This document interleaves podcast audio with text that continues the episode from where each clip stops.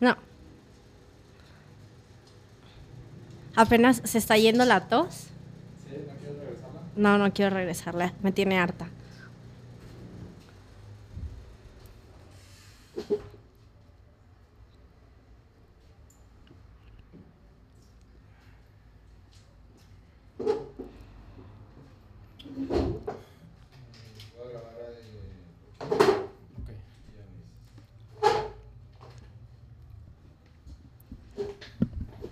Bueno, bueno, bueno, bueno, bueno. Sí.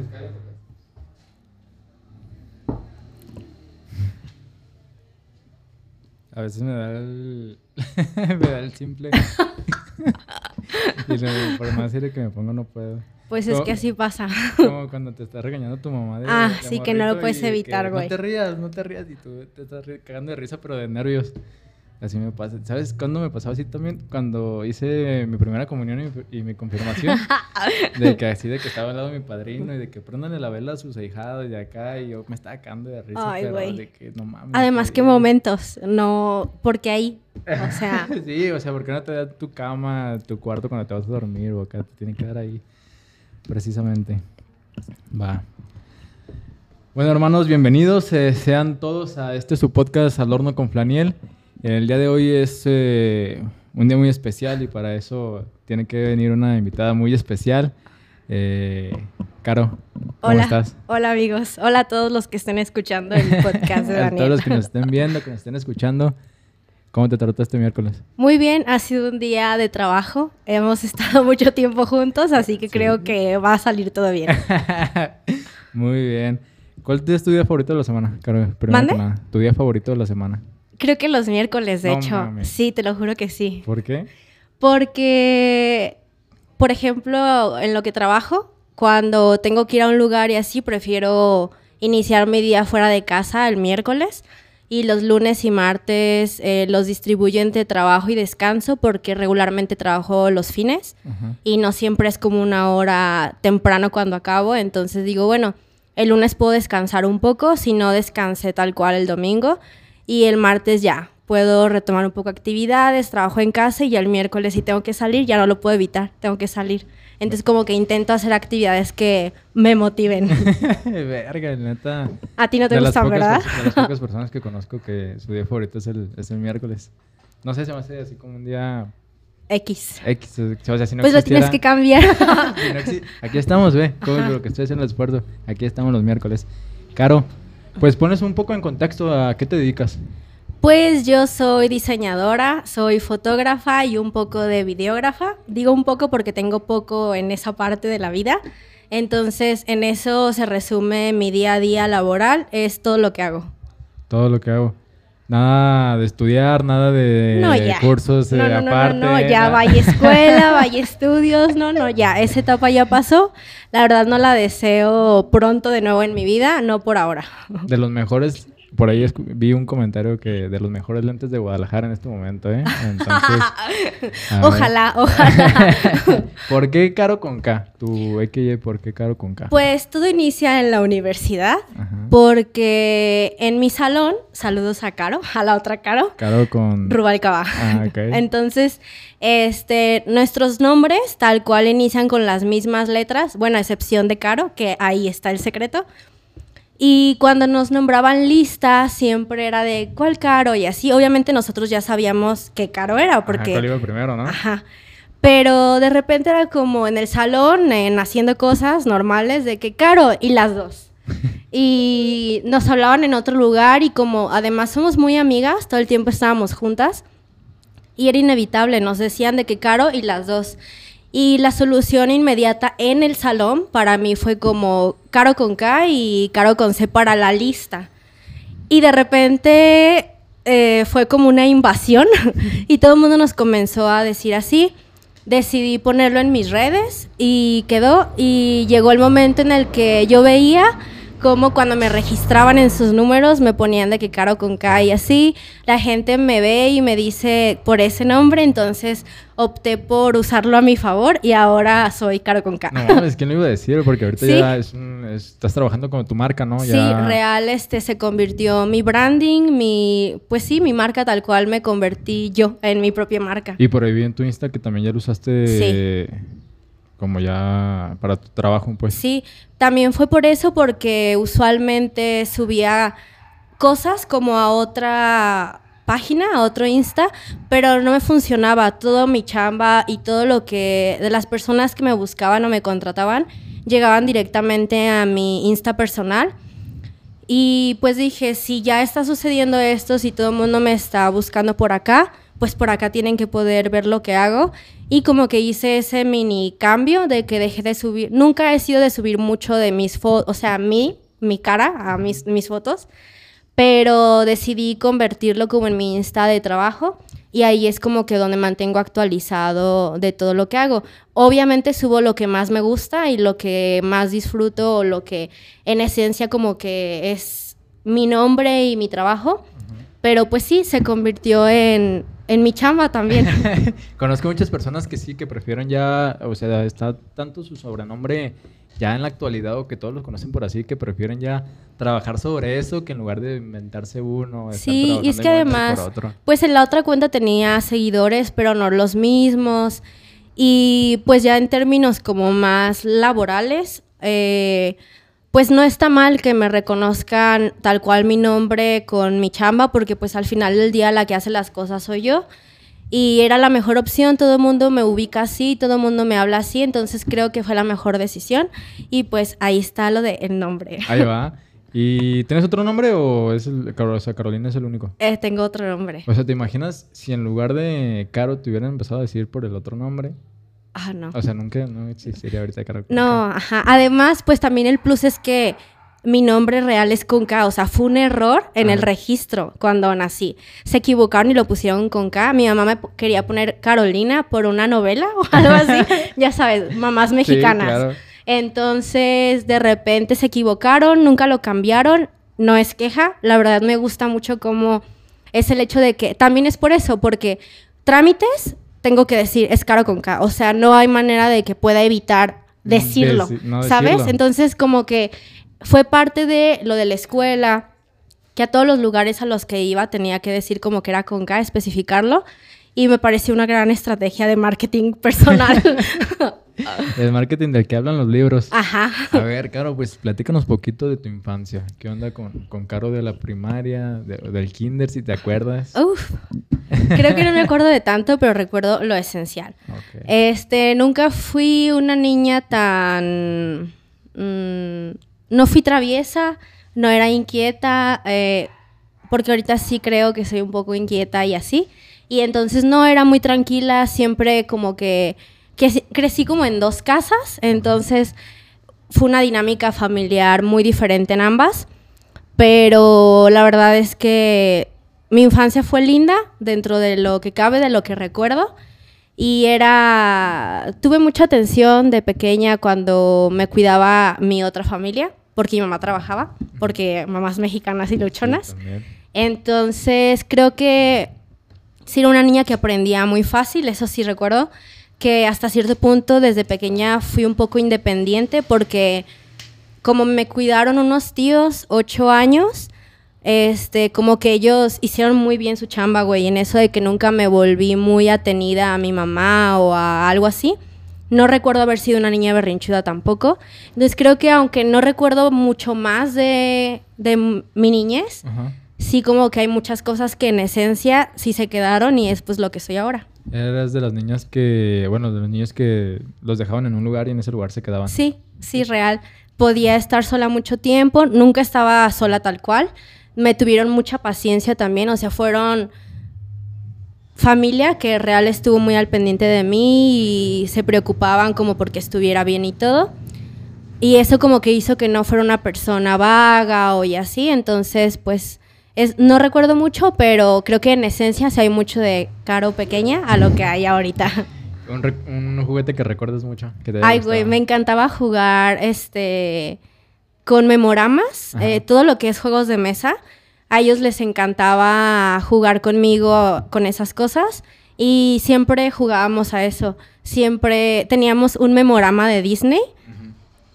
Me encantaba, güey. Estaba súper divertido. Mi mamá, Sara, siempre me prestó mucha atención y Susi y Memo también. Pero pues mi mamá era con la que más tiempo pasaba y me tenía mucha paciencia y como los juegos de mesa, pues todo el tiempo han dicho como que son muy buenos para los niños Sí, y para así, el para el desarrollo intelectual. Siempre fueron como cosas que hice mucho con ellos y la verdad me gustaba un buen. To- lotería, memorama, turista, dominó. ¿Te acuerdas del de destreza? Del de las piezas que brincaban. Que les Mm. ponías un, un cronómetro y tenías ah, que quitar. Simón, sí, Güey, cierto, sí, sí, sí, sí. me encantaba. Y también duré un tiempo que jugaba mucho con los de Play-Doh de plastilina. Ah, sí. El de dentista. Ajá.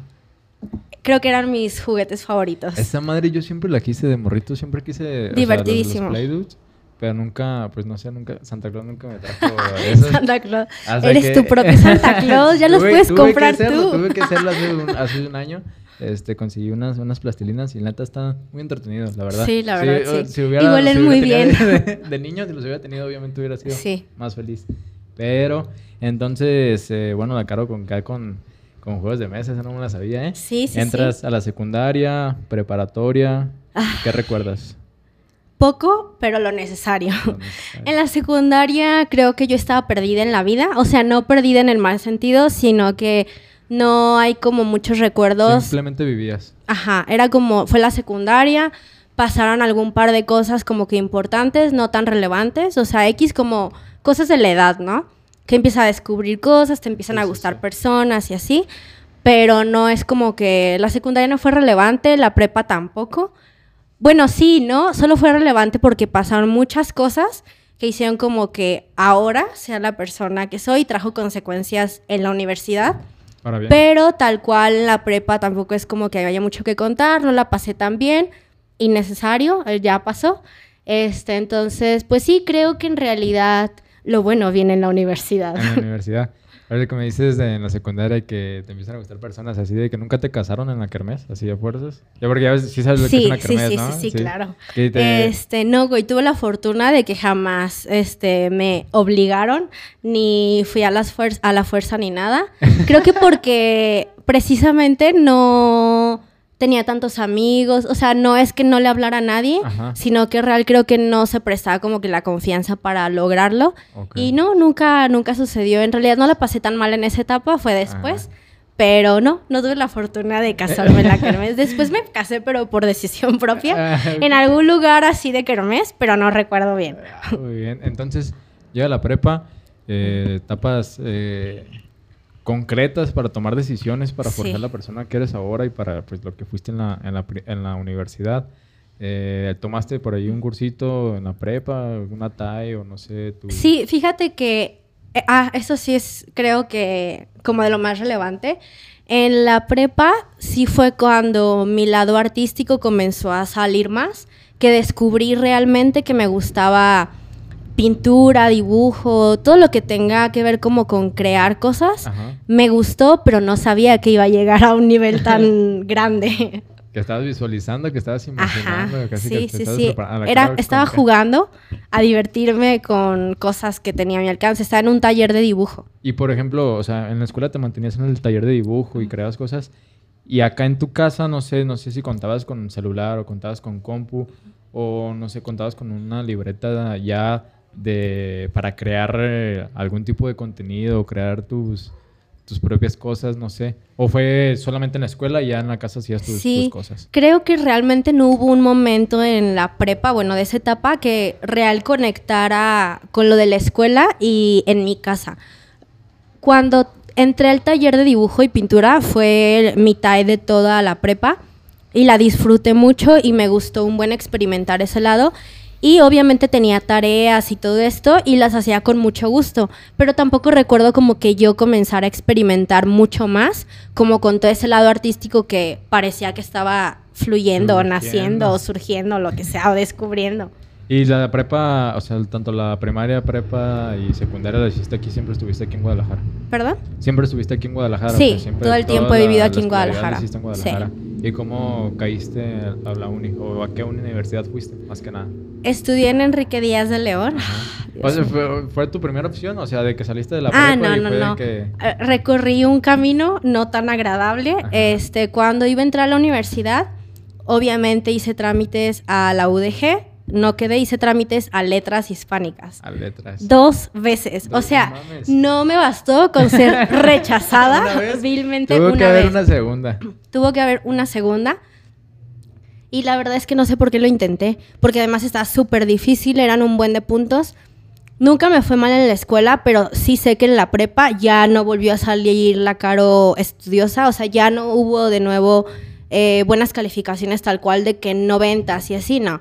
Ya era muy variado, en unas me iba muy bien, en otras me iba muy mal, pero ya no me importaba. Con pasar para mí estaba bien. Y más o menos como que ya entendía que mi calificación no tenía nada que ver con lo que yo sabía y tal. Como que ya no estaba tan clavada con eso y en mi casa realmente nunca se me exigió, ajá, de que ah, saca 10 o cosas así, ¿sabes? No. Sí, en la primaria y en la secundaria me fue muy bien de calificaciones y ya.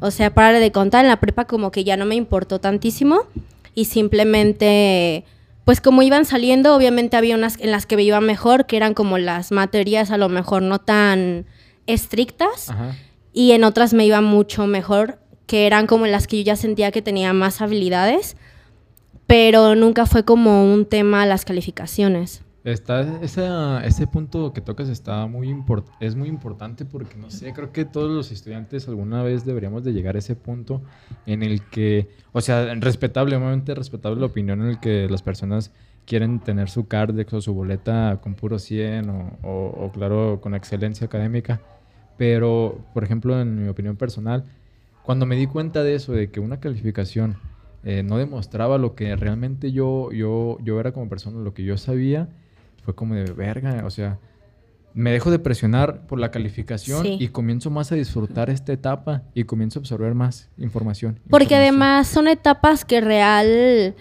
inclusive uno no se las brinca, güey. O sea, son como, es lo básico de la escuela, ¿sabes? O sea, es muy raro como que tú digas, ah, ya, como no me quiero preocupar por la calificación, no voy a terminar y así, ¿no? O sea, en realidad como que yo siento que sí es muy beneficioso llegar al punto en el que te das cuenta que, güey, hay que aceptarlo. Hay cosas que se te dan y hay cosas que no se te dan. Hay cosas que te gustan y hay cosas que no te gustan y hay otras que sí te gustan y no se te dan, güey. Y hay que superarlo y dejarlo pasar porque si no, te estancas. Y creo que aunque obviamente en ese momento no lo pensé tal cual, así como ahorita, que muy segura pero sí sé que ya no me importaba como que el 90 y así.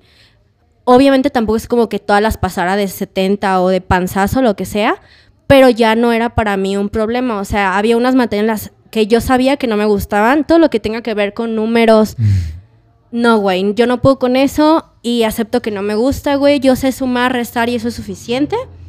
Y ya, o sea, yo no sé mucho más de matemáticas y siempre supe eso desde la prepa, que no me gustaban y que me iba a esforzar, pero que tampoco iba a dar todo de mí porque la neta, que flojera. No me gusta y no soy buena, tampoco se me dan las cosas. También está estas personas que, que le dedican el 100-100 de su vida al, estudio, o sea, de que solo estudio, solo estudio. Y no sé, yo siento que a esta edad estamos, o sea, en la parte de la prepa, en la universidad, son las mejores etapas de nuestra vida, entonces yo creo que debemos de crear ahí un balance entre el estudio para todo y tiempo. Yo sí. he dicho que para todo y tiempo, entonces Además, el estudio, fiesta, es este, como la etapa en la que tú comienzas a identificar o bueno, a ver los atisbos de lo que vas a hacer en unos años, o sea, de tu personalidad ya forjada.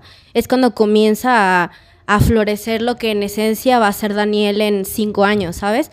No es en esencia total, pero sí creo que es una etapa importante en la que parte de lo que vas a hacer en diez años es como el nacimiento de eso, ¿sabes? Aunque sea muy poquito. Empieza a brotar. Empieza a brotar para ya cuando estás en la universidad. Siento que es cuando ya se establece tu persona y te conoces más porque pues ya no eres joven, tampoco eres adulto, tampoco hay tantas responsabilidades, pero ya hay que trabajar. O bueno, creo que la mayoría de la población mexicana en la universidad tenemos que trabajar para solventar gastos de la escuela o lo que sea. Entonces, sí es importante, bueno, para mí siento que sí es importante como que darte un poquito de cuenta de tus realidades frente a lo que te gusta y lo que no te gusta. Sí, claro.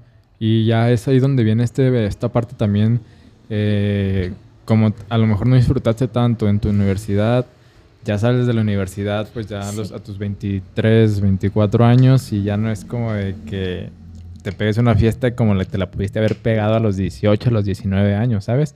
Y no está mal, o sea, para salir de fiesta no hay edad, pero, o sea, hay cosas que a lo mejor te perdiste en esa edad Sí. que pudiste haber vivido, que te pudiste haber cambiado, que te pudo haber forjado o que pudiste haber conectado, no sé, con, Sí. con algo. llega un momento en el que sí es como importante hacer como un, una especie, no sé si es conexión o hacer clic como con lo que debes pasar por esa edad, la, como etapas, no sé, porque siento que cuando hay etapas en la vida que si te las brincas, bueno, no brincar, sino como que si no tienes Las- lo que las cosas que de cajón deben pasarte, hacen que el crecimiento cuando ya estés más grande sea un poco más difícil. Porque siento que te pierdes de cosas que antes pudiste verlas de otra manera. Y por ejemplo, yo en la secundaria y en la prepa no era tan fiestera. Y ahora digo, güey, tuve oportunidades de haberme la pasado súper bomba y no las aproveché. Pero no me arrepiento, simplemente sé que, por ejemplo, mi hermano es menor. Me gustaría que él pudiera hacer lo que yo no hice a esa edad, aunque fuera desmadre. O sea, yo sé que no está bien, pero es que neta te ayudan a crecer un buen Sí, esas o cosas. sea, te te, dan- ayudan, te ayudan a entender el mundo y porque también el que te pasen cosas feas es parte de entender que dejas de ser niño, que te van a comenzar a pasar un chorro de cosas bien feas y un chorro de cosas bien padres y no las puedes cambiar, simplemente van a pasar, te quedes, te muevas, crezcas o no. Y hay veces en las que siento que es mejor que te lleguen golpes feos de realidad cuando estás más joven que cuando estés más grande, porque siento que llega un punto en el que no, no sabes muy bien cómo reaccionar. Eh, tienes un margen de error. Ajá, hay como un margen de error. Tienes, eh, de joven tienes un margen de error más grande.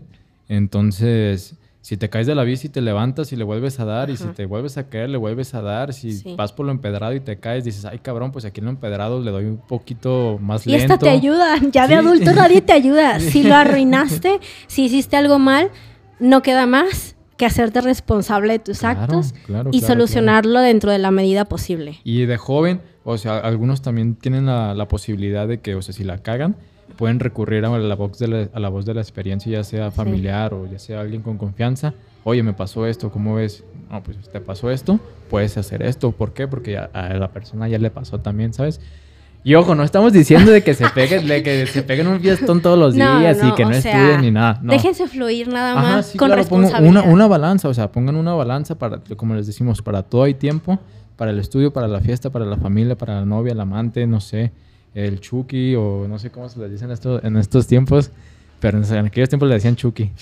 Eh, para todo hay tiempo y hay que tener una balanza porque sí hay cosas que nos tienen que pasar, hay cosas, sean buenas, sean malas, para nosotros aprender y saber qué onda, saber qué hacer cuando ya estemos un poquito más grandecitos. La vida adulta es muy fea. Bueno, Sí. no es cierto, es muy difícil. Difícil, sí. Es a veces, y también nosotros la, la complicamos. Sí, la verdad, sí, nos, sí, Nos sí. gusta el drama también a veces. Sí, eh, pero es que sin drama que somos, Dani, dímelo tú, dímelo tú, nada, nada, necesitamos dramas al SEO en la vida. Sí, la gente así. A ver, Caro, pero ¿por qué hiciste trámites a letras? Por loca. ¿Por qué más?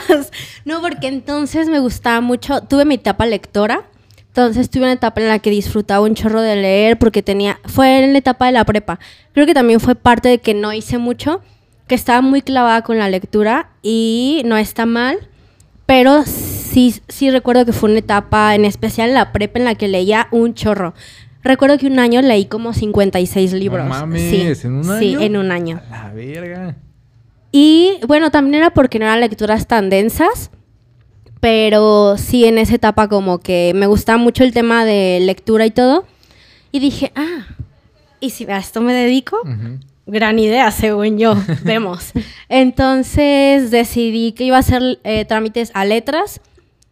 Me gustaba mucho ir a la FIL. eh, Bueno, aún me gusta, ya no tengo tanto tiempo de ir. Pero entonces, cuando estaba en la prepa y la FIL y todo esto, iba un buen.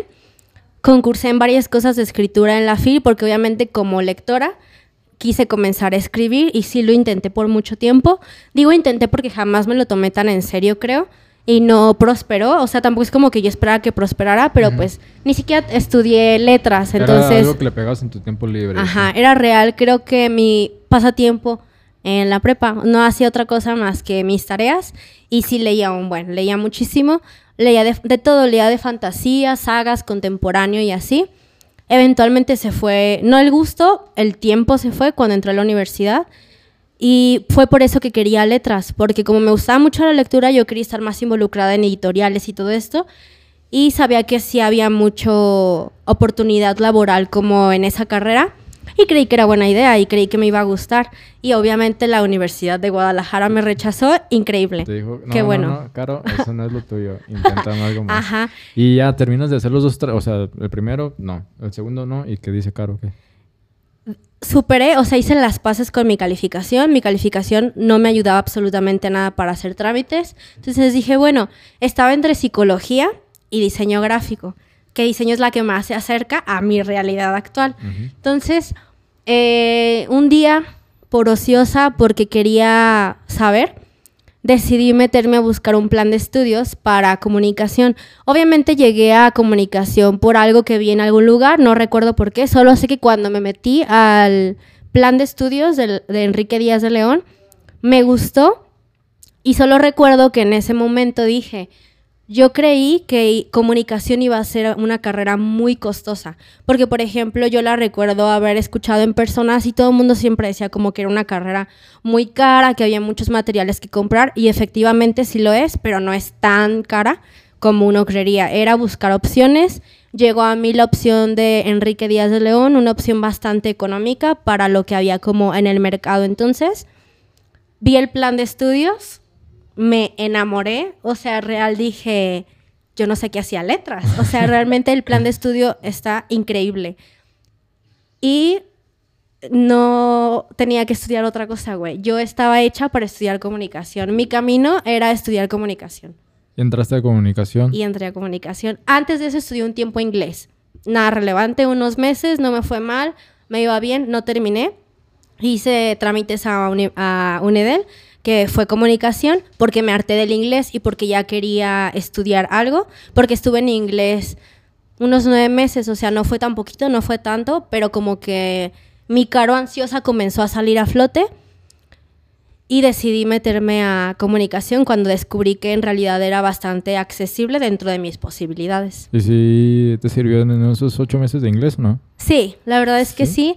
No digo que soy experta, pero el inglés siempre se me ha dado y no he estudiado más. La verdad es que lo abandoné un poco, pero sí puedo leerlo, sí he mantenido conversaciones y todo. Nada, este, como que... A toda madre. Ajá. O sea, lo básico Ajá. y siento que si lo retomo, la puedo armar muy bien, pero no está en mis planes por ahora, aunque debería. Y no estoy orgullosa de que no esté en mis planes, pero ahorita no tengo tiempo. Eh, no mames, alberga, porque conozco un güey que ha reprobado como seis veces inglés 2 en la universidad, que anda por ahí, vende planes el güey. Entonces a lo mejor y échale un fonazo, ocupa ayuda de ese güey. Sí, sí.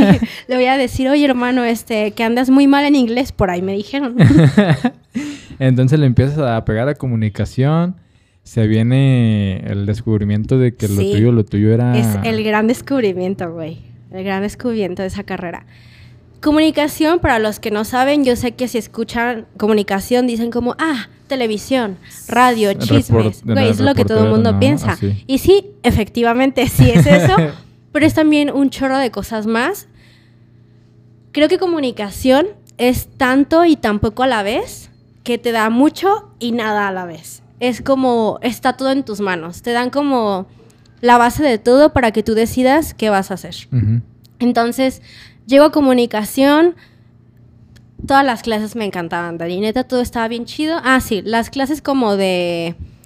eh, llevé algo como de derecho y como para saber reglas. Como en- tronco común, ¿no? Ajá, hubo como de tronco común, pero aún así orientadas a la comunicación. No me gustaron, había materias que de plano la pasaba muy mal, pero todo lo que tuviera que ver con este eh, foto, hacer cosas, yo estar en movimiento, crear, era lo mío. O sea, real, ay no, fue maravilloso estudiar comunicación. No puedo describirlo de otra manera, estuvo increíble estudiar eso. Y ya conoce, y ahí conoces a, Caro con... Caro Rubalcaba, Ajá, Caro con C. Ahí, en mi mismo salón, íbamos las dos juntas, nos, nos hacemos muy amigas, la conectamos muy chido. Y creo que cuando trasciende lo de nuestros nombres es porque en nuestro salón no nos juntábamos tanto con los de ahí, nos hablábamos muy bien con la otra generación, en nuestro grupo vecino. Y como estábamos las dos juntas, todo el tiempo era de las caros. Y llegó un momento en que era, ay no, ya, Caro con K y Caro con C trasciende y se va más de la universidad y así fue como queda. Y Caro yo, saludos a Caro, seguramente nos va a escuchar. Entonces, Caro se ha vuelto de mis mejores amigas, la quiero muchísimo y pues está bien chido compartir como esa historia detrás del nombre, No, aunque pero- ella casi no lo usa, usa más el Caro- Carolina Rubalcaba, porque tal cual siempre ella es el que más ha usado, pero sigue como en esencia el, el Caro con C y el Caro con K, ¿no? Pues yo cuando las conocí, las conocí siendo Así, caro ¿no? con K y caro con C. De hecho, al principio yo las confundía.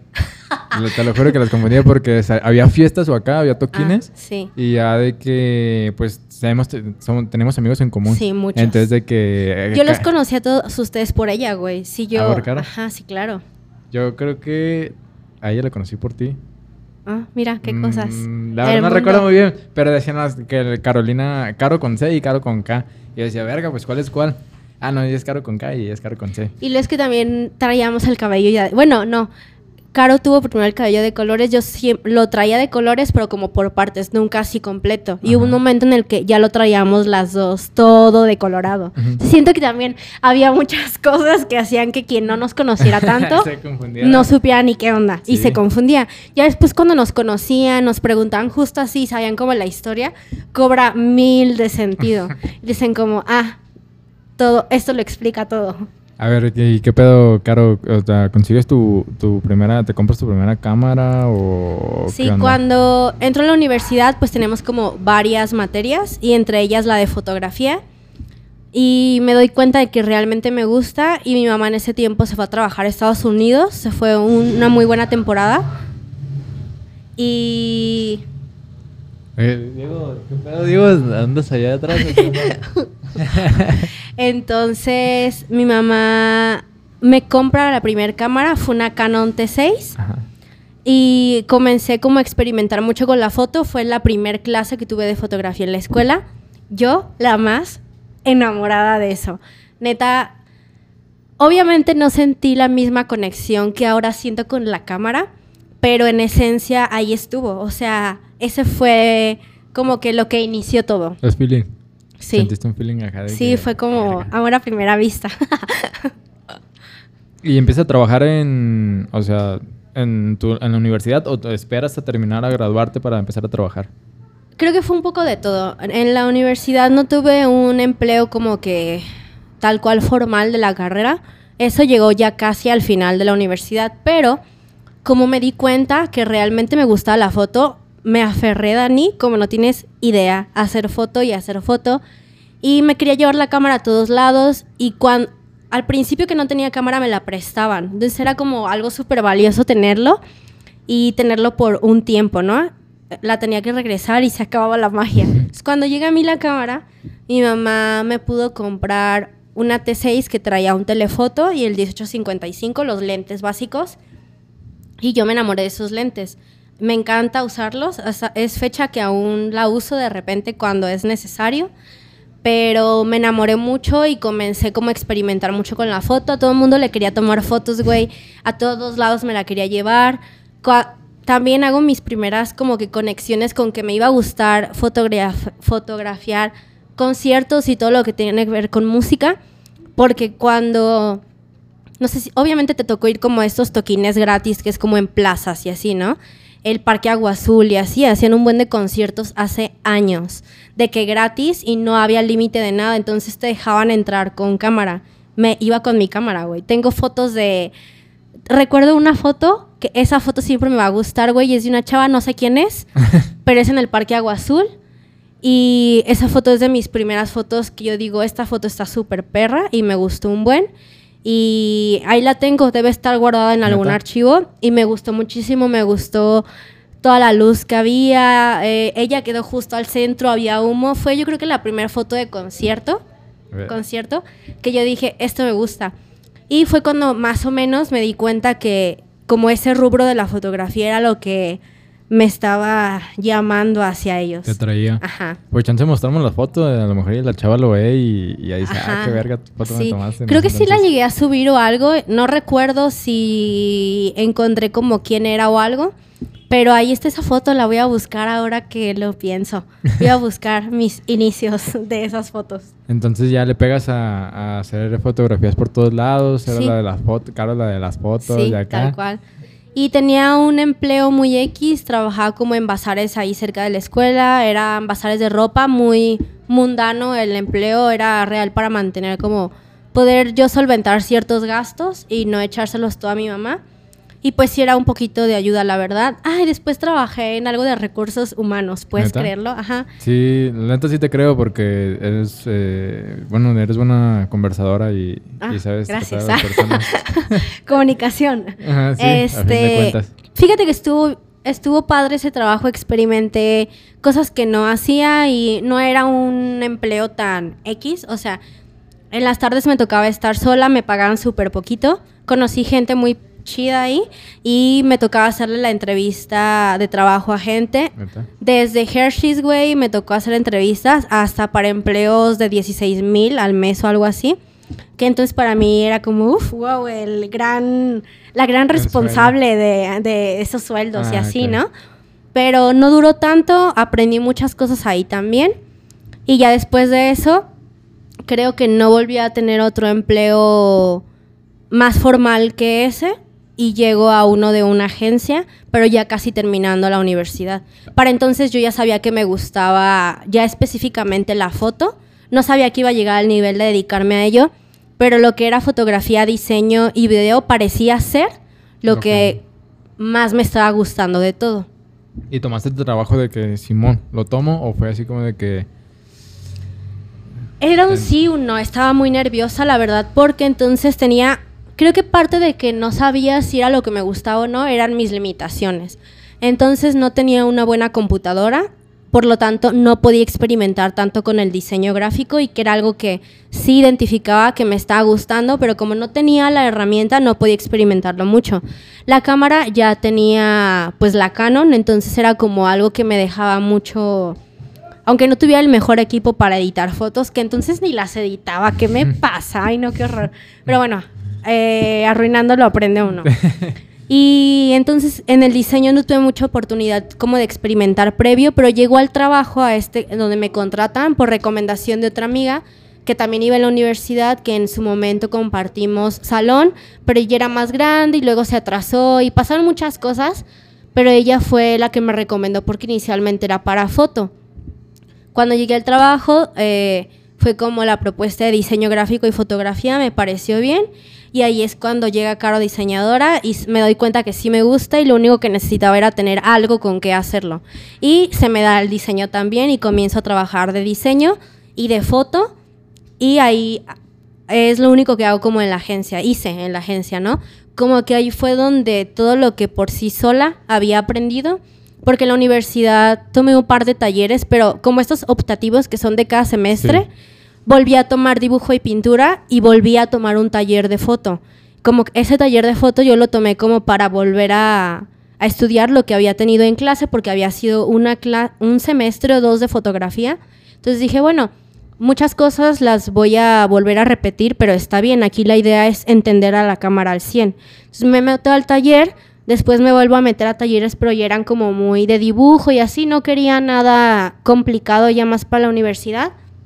No estaba clavada con la calificación y me meto a dibujo y así, pues son cosas que en sí, como en esencia, en cómo se hacen, están conectadas, aunque no sea la misma manera de plasmarlas Se complementa. algo se, se complementan, o sea, la foto es como saber acomodar cosas, los colores y así, el dibujo también es saber de proporciones y el diseño pues es como la fusión de ambas, o sea, saber de proporciones, tener noción de colores, encuadres para poder acomodar todos tus elementos en pantalla. Y cuando llego a la agencia que es como quizá un poquito menos de un año antes de concluir la universidad, llego a la agencia y ahí se pule todo lo que había estado como aprendiendo conforme estuve en la universidad. ¿Fuiste más de aprender eh, el, de teórico o, o Práctico. práctico? Siempre he sido muy de hacer las cosas, me gusta estar movida y así, creo que por eso no me gustaban las materias como de tronco común, porque no me gustaba tener que estar escribiendo, ay no, esas cosas me aburren muchísimo. No me gusta escribir, o sea, no como para cosas de que, ah, misión, visión y todas Ujú. esas, ay no, no, no, no, no, las detesto. Eso y matemáticas, las odio con toda mi ¿Y alma. cómo te piden que creas como 26 mil empresas en toda la universidad? Ah. Con visión, misión. Obviamente todas esas materias nunca pasaron de 90. O sea, obviamente. Había ma- Sacaron una caro que no me gusta, pero sacaron la caro obvia. Esas materias sacaron la caro en la que se daban cuenta que no me gustaban las cosas. Y mis maestros se daban cuenta de que eran materias que real no me gustaban porque había llegaba un punto en el que yo hacía las paces con que real no me gustaba y decía, güey, solo voy a aprobar la materia, voy a hacer lo que esté en mis manos para hacer lo que pueda hacer. Y de ahí en más, la verdad, no me preocupaba absolutamente nada. Copiaba en exámenes, la verdad. En los exámenes de contabilidad le pedía a un amigo siempre que me los pasara y le pichaba el desayuno. Me sentaba con él en los exámenes. Como podía, los pasaba real. Hacía acordeones, güey. Sí, era una persona que hacía acordeones para esas materias. Y no me importaba porque yo decía, güey, yo ya hice las paces con esto, no me gusta. Y yo sé que soy buena en cosas de práctica. Yo, yo- o sea, yo ya sabía que lo mío era estar en acción, güey. Hacer las cosas y no estar en una mesa eh, administrando o diciendo qué hacer. No, a mí me gustaba que me pusieran a hacer cosas o yo hacerlas.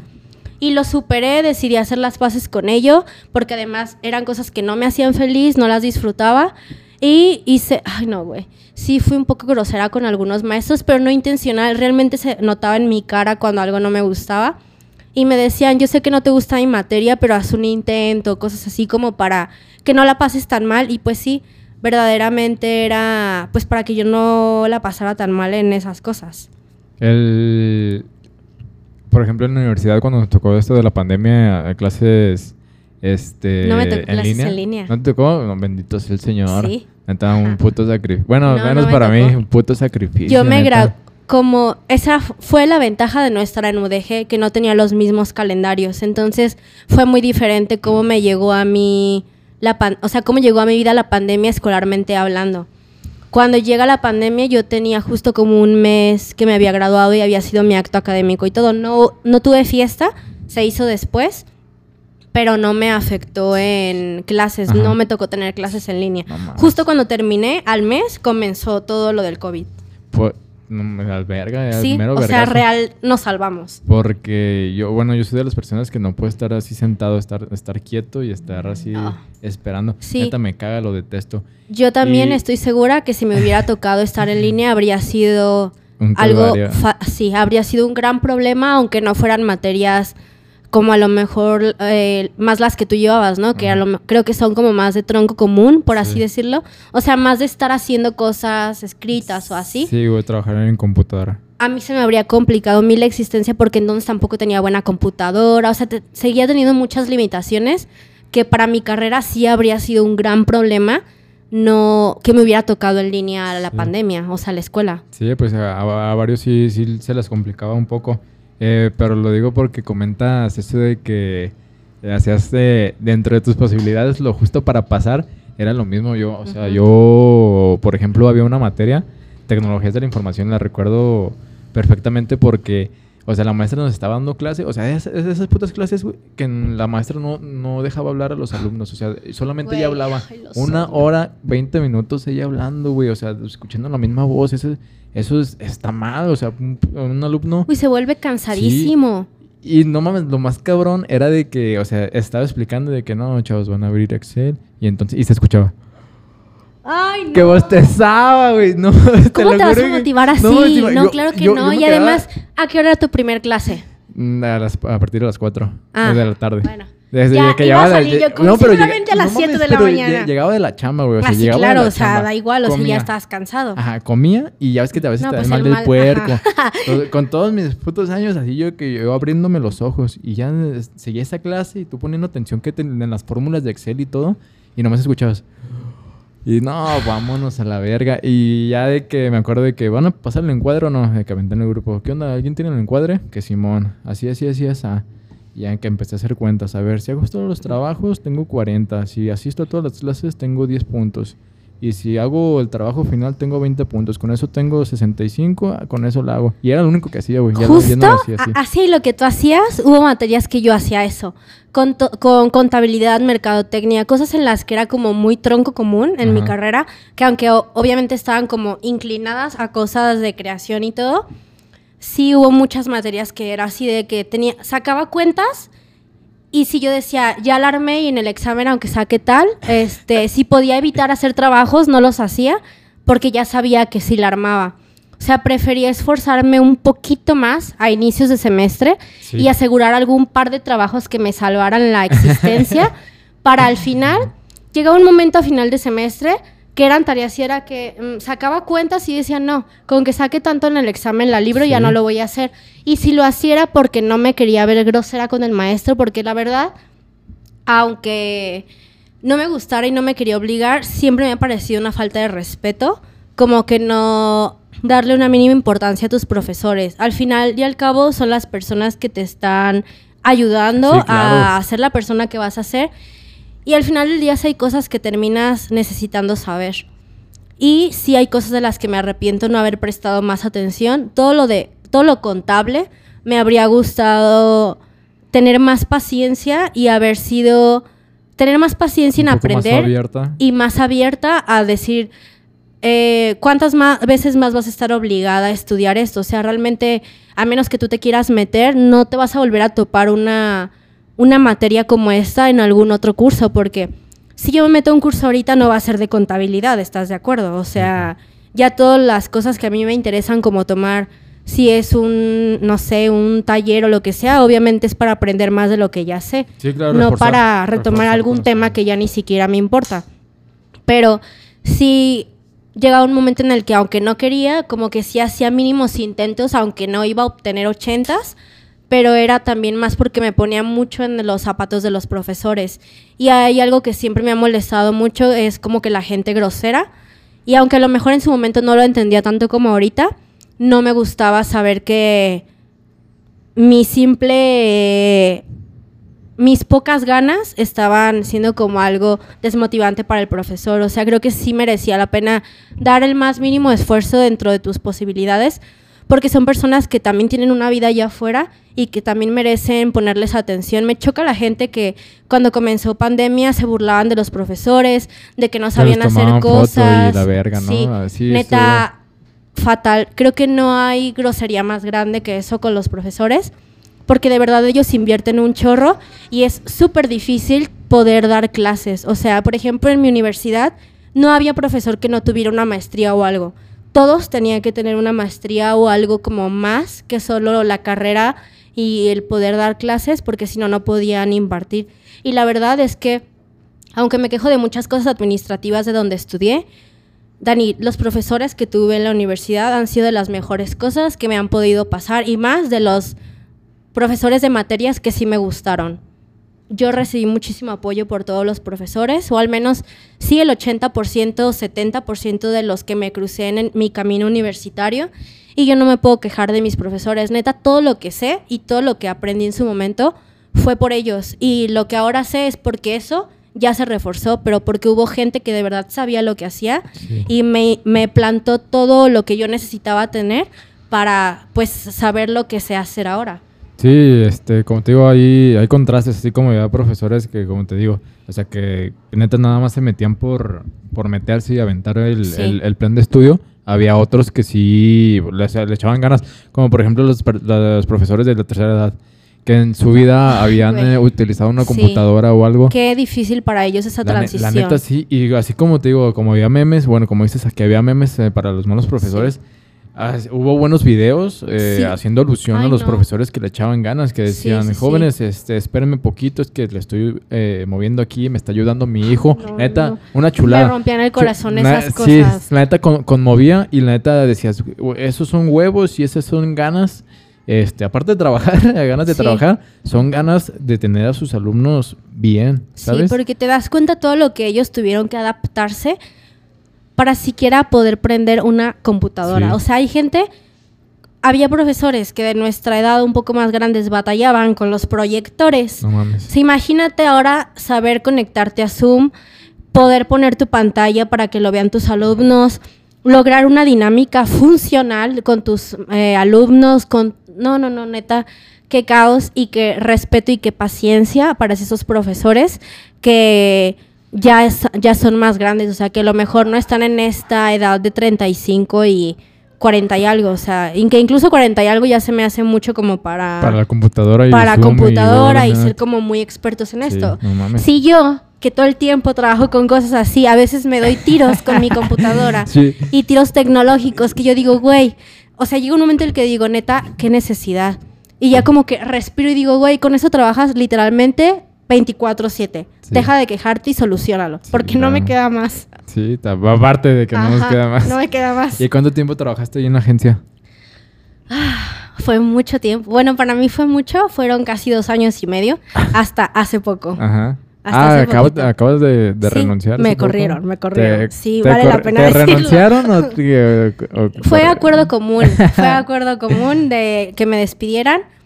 Yo en realidad ya no quería estar ahí, no lo decía por miedo y tampoco yo renunciaba por miedo, pero cuando llega el momento de que me despidieran, mm, fue lo mejor que me pudo haber pasado. ¿El mejor día de tu quedarme vida? sin trabajo, sí.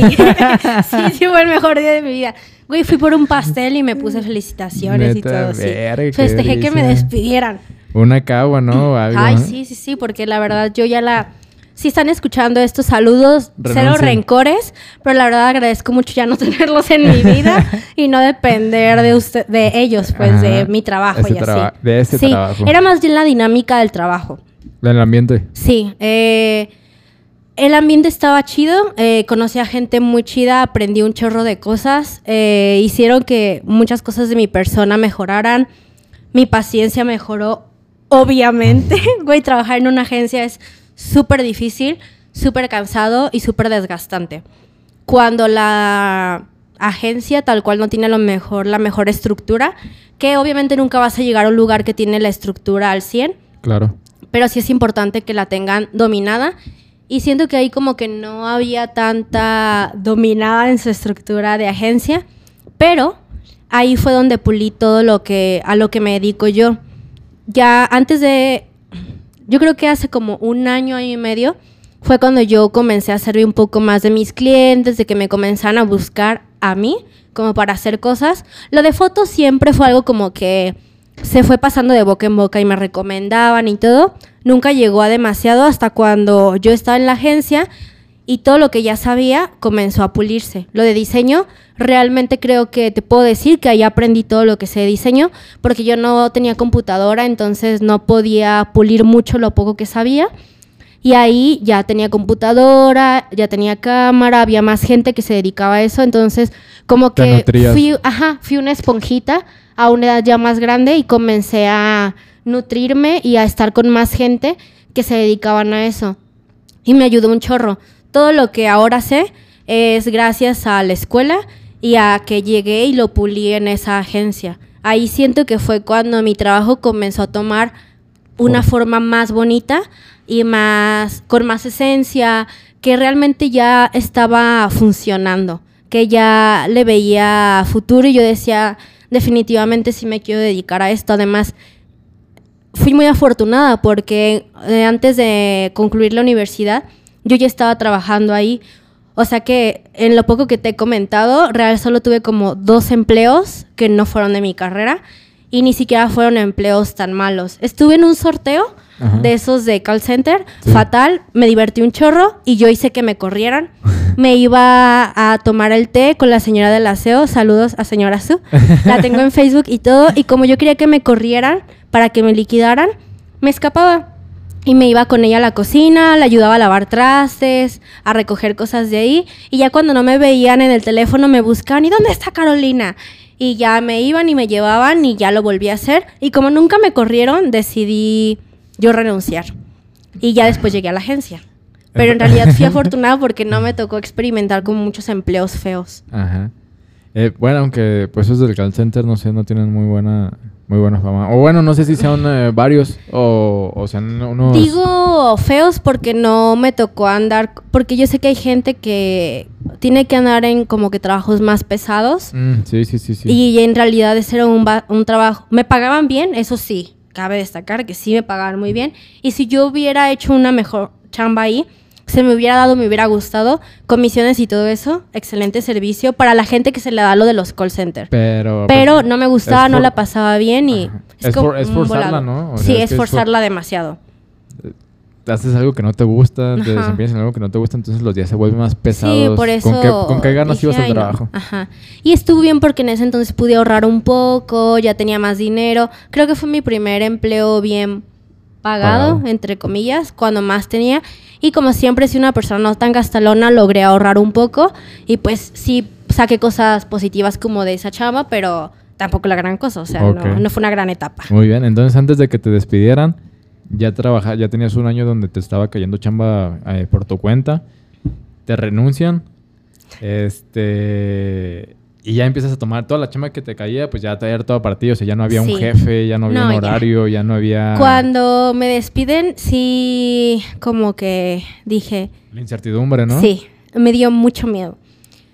Pero no tenía tanto miedo como meses antes, porque parte de crecer y parte de ser adulto y decidir que me quería dedicar a lo que me estaba ya dedicando, era que si yo quería que me pagaran mejor, tenía que comenzar a ver por mi futuro equipo. Ah, qué tema. Like, llegó un momento en el que me di cuenta que yo necesitaba comenzar a preocuparme por hacerme de mi equipo. Ya tenía cámara, pero evidentemente para esas alturas de la vida la cámara ya no está en su mejor estado. Ya esa cámara yo la exploté al 100% y la verdad es que trabajó muy bien todo el tiempo que tenía que trabajar. Y este, pero llegó un momento en el que yo sabía que tenía que dar un salto de calidad en lo que estaba entregando. Y yo tenía que comprar computadora también. Pero por mis necesidades no era una computadora que iba a poder armar con 20 mil pesos, ni de broma. O sea, iba a ser, tenían que ser grandes inversiones para cada cosa que iba a comprar. Entonces, en mi cerebro tenía mucho sentido, primero computadora, luego cámara y ya eventualmente lo que vaya necesitando. Entonces, no sé en qué momento me di cuenta que mi principal ingreso, además de mi trabajo, que todavía estaba en la agencia, era la foto. Y con esa exigencia de la foto, comenzaba a llegar esta gente que me preguntaba del video. Y yo así de, no, o sea, no hago video. Y dije, pero sí quiero hacer. ¿Qué voy a hacer para solucionarlo? Pues tenía que cambiar de cámara. Entonces decidí dejar a un lado la computadora y dije, ¿sabes qué? Voy a invertir en mi cámara y pues fue un arduo año lleno de mucho trabajo. Bueno, no, no lleno, sino de mucho trabajo, que me esforcé muchísimo. Esa cámara tiene lágrimas, como no tienes idea, y dinero también, como no tienes idea. Fue muy difícil y una vez que la compré, mi panorama se amplió y mejoró un poco mi situación financiera porque obviamente calidad-precio, mejoró mi calidad, aumento precios y comienza la posibilidad del video. Y que aunque no sé mucho de video aún, como en esencia llevo muy dentro de mí todo lo de foto y eso, no necesité como mucho tiempo para agarrarle la onda más o menos al video en cuestión de grabar y todo, como que tengo muy buen ojo, des- logré desarrollar muy bien mi ojo para esas cosas y se me dio muy rápido lo del video. Sigo aprendiendo y es algo que es sí necesito como que estudiar algo específicamente para aprender más, postproducción y todo eso de video, pero fue cuando me di cuenta que calidad-precio era lo Sí. que me iba a mejo- hacer mejorar y justo como nueve meses antes de que comenzaran a, yo creo que a, a maquinar la idea de correrme, es cuando yo comienzo a hacerme de mi equipo. Entonces cuando me despiden, yo ya tengo una cantidad considerable de cosas que logré juntar en muy poco tiempo. La cámara la compré en noviembre del año pasado y creo que para enero ya tenía estabilizador y al poco tiempo compré luces y ya después no me faltaban tantas cosas según yo y compré un par de cosas usadas, amigos que ya no iban a necesitar cosas, me las vendieron a un muy buen precio y ya las cosas que he tenido que comprar han sido como muy, muy leves, porque según yo hice compras inteligentes como para no tener que comprar equipo en mucho tiempo, porque hice una gran inversión. Entonces, cuando me despiden, yo ya me siento preparada como con las herramientas literalmente para trabajar. Y no quedaba más que echarle muchas ganas, seguir buscando clientes y ahora sí, administrar muy bien mi tiempo para que comenzara a ser funcional y comenzara a hacer un autoempleo y andar de freelance, porque algo que sí sabía era que yo ya no quería buscar empleo. Estaba cansada de tener jefe, de estar todo el tiempo en contra del reloj, porque la verdad es que en ese trabajo todo el tiempo estaba en contra del reloj, todo el tiempo estaba en todos lados por la ciudad, y era mucho trabajo y era el mismo pago siempre, y dije, no puede ser, o sea, a veces me iba mejor en una semana con el poco trabajo extra que yo tenía que en la agencia. y era, aun, por más que te esforzaras en la agencia y por más cosas que hicieras, el pago iba a ser el mismo, ¿estás de acuerdo? Entonces, fue lo mejor que me despidieran y yo ya estaba más o menos preparada como con las cosas. Ya solo me tuve que preparar mentalmente porque sí fue como un... ¿Qué? Conozco a personas que odian su trabajo, o sea, neta de que lo odian. Este pero no lo dejan por la inestabilidad, o sea, no les gusta sentir, eh, o sea, no, se animan a trabajar independiente o, en a lo que se dedican en, sus tiempos libres con su emprendimiento, por porque le tienen miedo a la inestabilidad.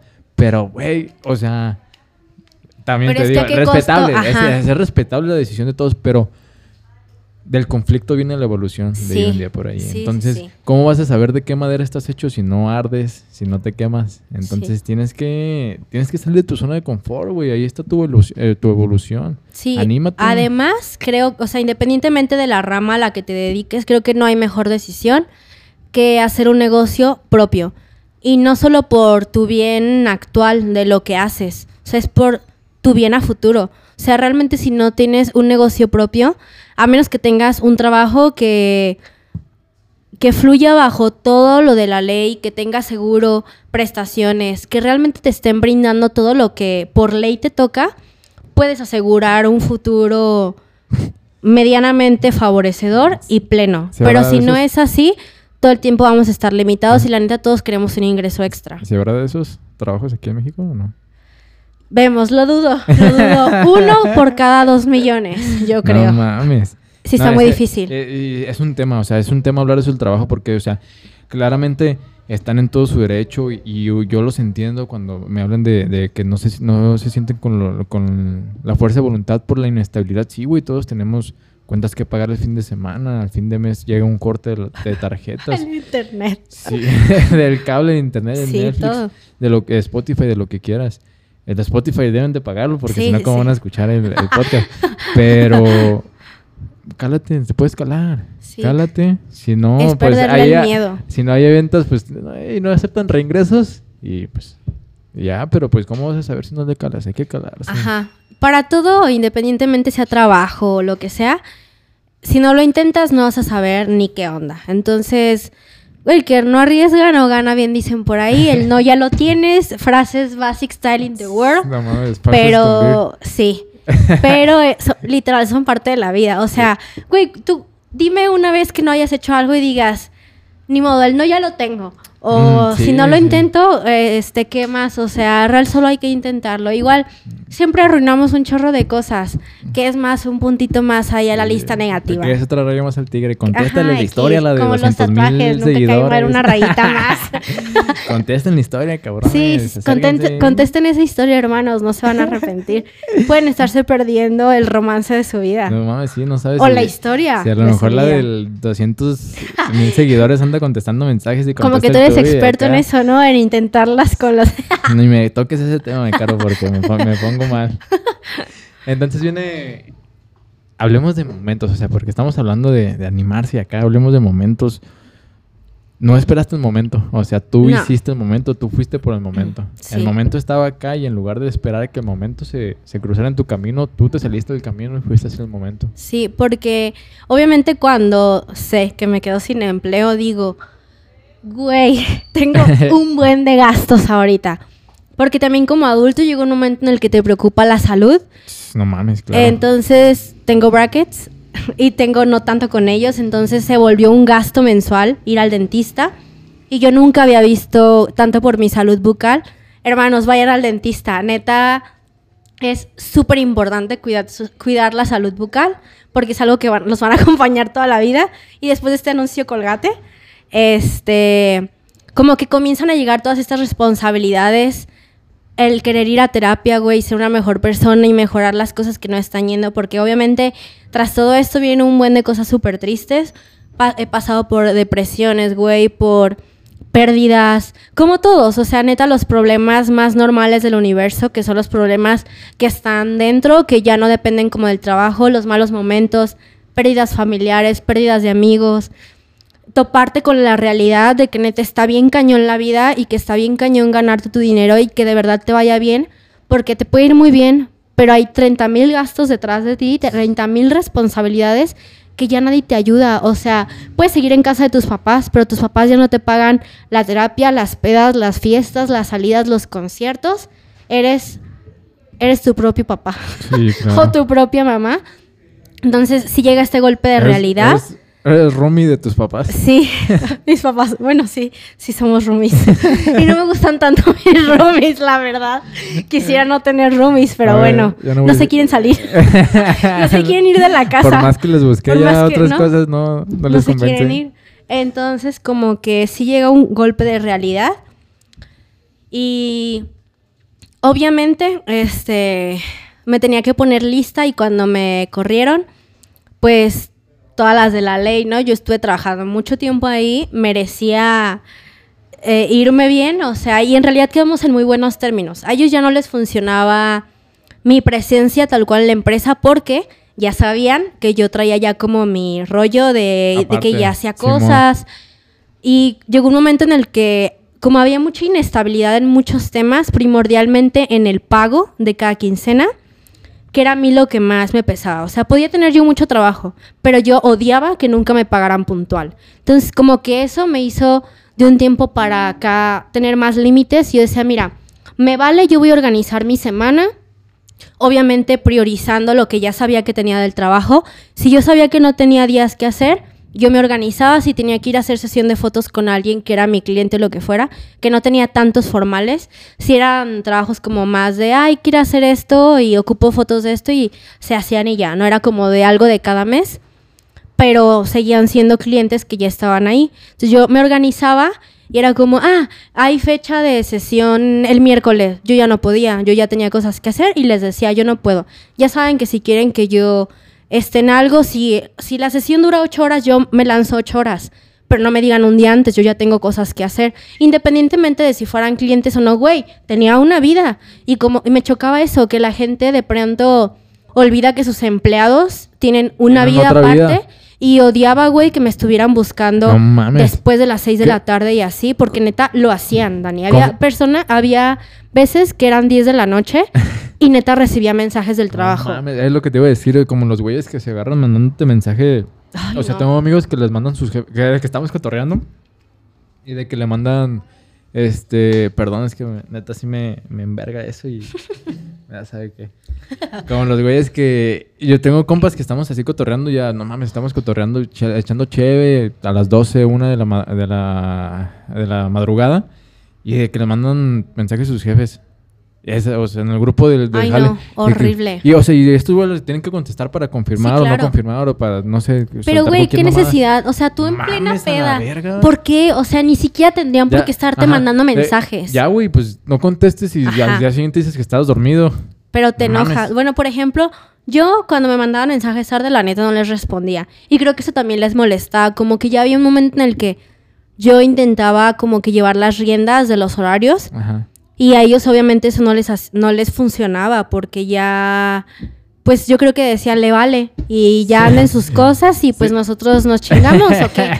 Pero pues, güey, era, qué poco respeto. O sea, independientemente de si era del trabajo, horario laboral o no, la neta es una falta de respeto no respetar tal cual los horarios de las demás personas, güey. Además... ¿Estás de acuerdo que nunca te vas a poner tanto la camiseta de algo a menos que sea tuyo? Güey, yo no les iba a dar mi Hombre. 100%. Esa empresa, el giro que tenía era gastronómico, entonces obviamente no me disgusta y descubrí que me gustaba el tema gastronómico en foto, pero tampoco es algo a lo que yo me quería dedicar. No era mi sueño, güey. No le iba a dar mi 100% ni de broma.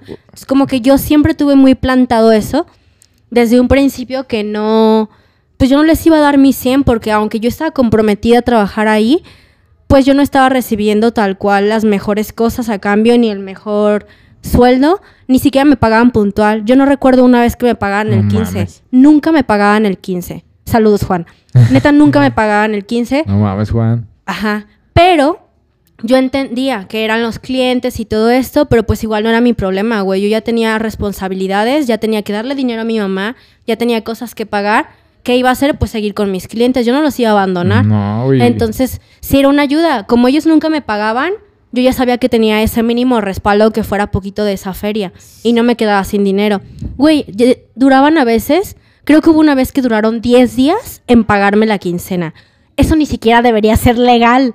O sea, yo sabía que si el 15 era viernes, ni de broma me iban a pagar ni el fin de semana ni el viernes. Mi quincena estaba llegando a la próxima semana. Y como que eso hacía que yo me pusiera tan dura y de repente si me salían cosas, pues yo decía que sí y me organizaba como podía con ellos y eso ya no les gustaba. Pues ya llega lo de la de que me corrieran, pero pues ya yo estaba más mental, ya traía un buen ritmo de trabajo y ya cuando me quedo sin chamba, pues llega como el stand-by de qué onda. Pero digo, güey, es tu momento y comienzo a organizarme. Comienzo a...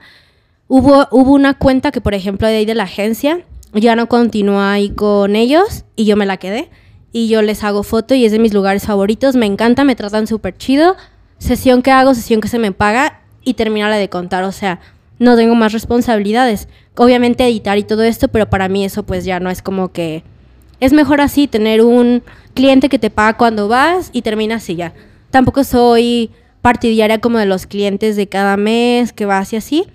No de diseño. Me gusta mucho hacerlo así de foto porque para mí siento que es más rápido y el diseño me quita más tiempo. Y en realidad la foto se ha vuelto como el 80% de mis ingresos más que el diseño, aunque también me gusta. Pero sí, para lo que más me contratan es para fotografía y video ahorita. No mames, y en un tiempo, en un lapso de tiempo muy corto, ¿no? Porque, o sea... Sí, fue muy corto. O sea, son meses. Son, son meses en los que se ha visto, bueno, al menos yo he visto, porque, bueno, también no nos frecuentamos mucho, ajá, no nos frecuentamos mucho, nos vemos en una que otra fiesta y cuando salíamos a fiestas. Sí. Eh, pero sí de que en redes, Caro con K de hace unos años y Caro con K de meses para acá, es como de que no mames. Han pasado unas cosas muy increíbles. He visto que han publicado tus fotos en otras, en otras páginas de Instagram, las ha publicado bandas y todo, y digo, no mames, qué vergas. Sí, la verdad está. Ni siquiera yo entiendo cómo pasó. bueno, no, sí. Güey, pues no mames, cuatro o cinco años perreándole, ¿tú crees que, o sea, no sabes por qué? Eso es. Sí, justo eso. A veces a uno, como que en general, le cuesta trabajo aceptar y darle el mérito a lo que uno hace, porque sí es difícil, o sea, realmente lo es de pronto te da el síndrome de que no haces nada y que no sabes hacer nada y que te comparas y todo esto. Y más como en este, el círculo de creación de contenido es muy tóxico. Por ejemplo, en foto, obviamente mi contenido en redes, güey, no el mío, sino el que yo veo, consumo puro, pues de lo que yo hago, porque mi hobby se volvió mi trabajo. Yo disfruto mucho trabajar, o sea, lo que yo hago lo disfruto de verdad muchísimo. Real es mi hobby, o sea, mi hobby me da dinero. A veces me harto y no quiero tocar la cámara en una semana y no puedo hacerlo y al día siguiente ya la estoy usando y hago las paces con ello. Pero sí es algo que disfruto mucho y te das cuenta de que, pues sí, se vuelve tu hobby y se vuelve tu trabajo y hay una balanza ahí. Pero está muy chido ver que todo lo que trabajé cinco años, porque obviamente cuando comencé lo de la foto, hay como un stand-by en, la creación de contenido en la que no recibes nada a cambio. O sea, real. Lo único que recibes es las fotos que estás haciendo. Y lo que te guste, lo que descubres que, que se te da. Pero no hay mucha más recompensa. No se te paga bien. A veces ni te pagan. Regalé infinidad de trabajo, regalé infinidad de fotografías. Y justo poquito antes de que fuera lo del trabajo, que me quedara sin empleo y tal, es cuando yo comienzo a ver ese, esa recompensa de haberle ya perreado tantos años haciéndolo, no tan formal. Es como comentabas, a veces nos cuesta tanto, escucho, escuchaba este, el podcast de Roberto Martínez con Ah. Carlos Salinas. Gran podcast además. No mames. Sí, claro. Este. Y sí, no, a veces nos cuesta tanto trabajo eh, darle mérito a nuestros esfuerzos. Debemos de aprender. eh, también escucho a Marisa Lazo.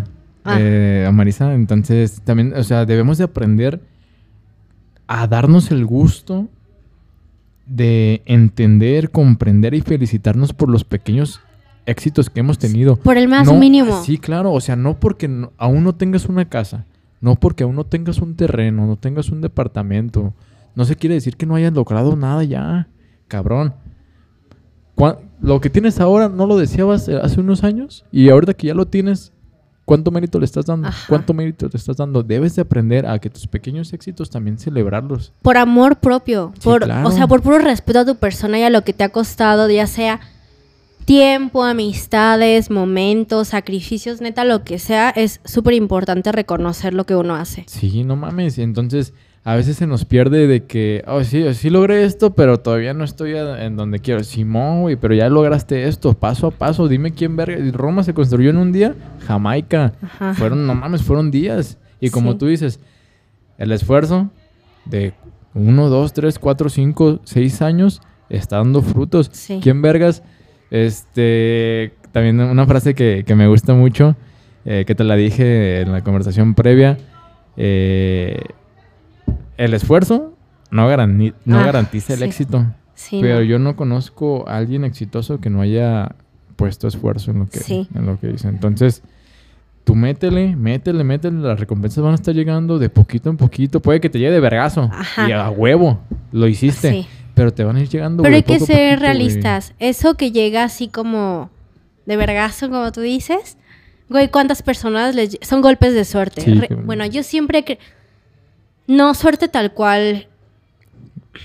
El Esa suerte, ajá, no es el concepto de Sino suerte de que- que ah, de la nada no.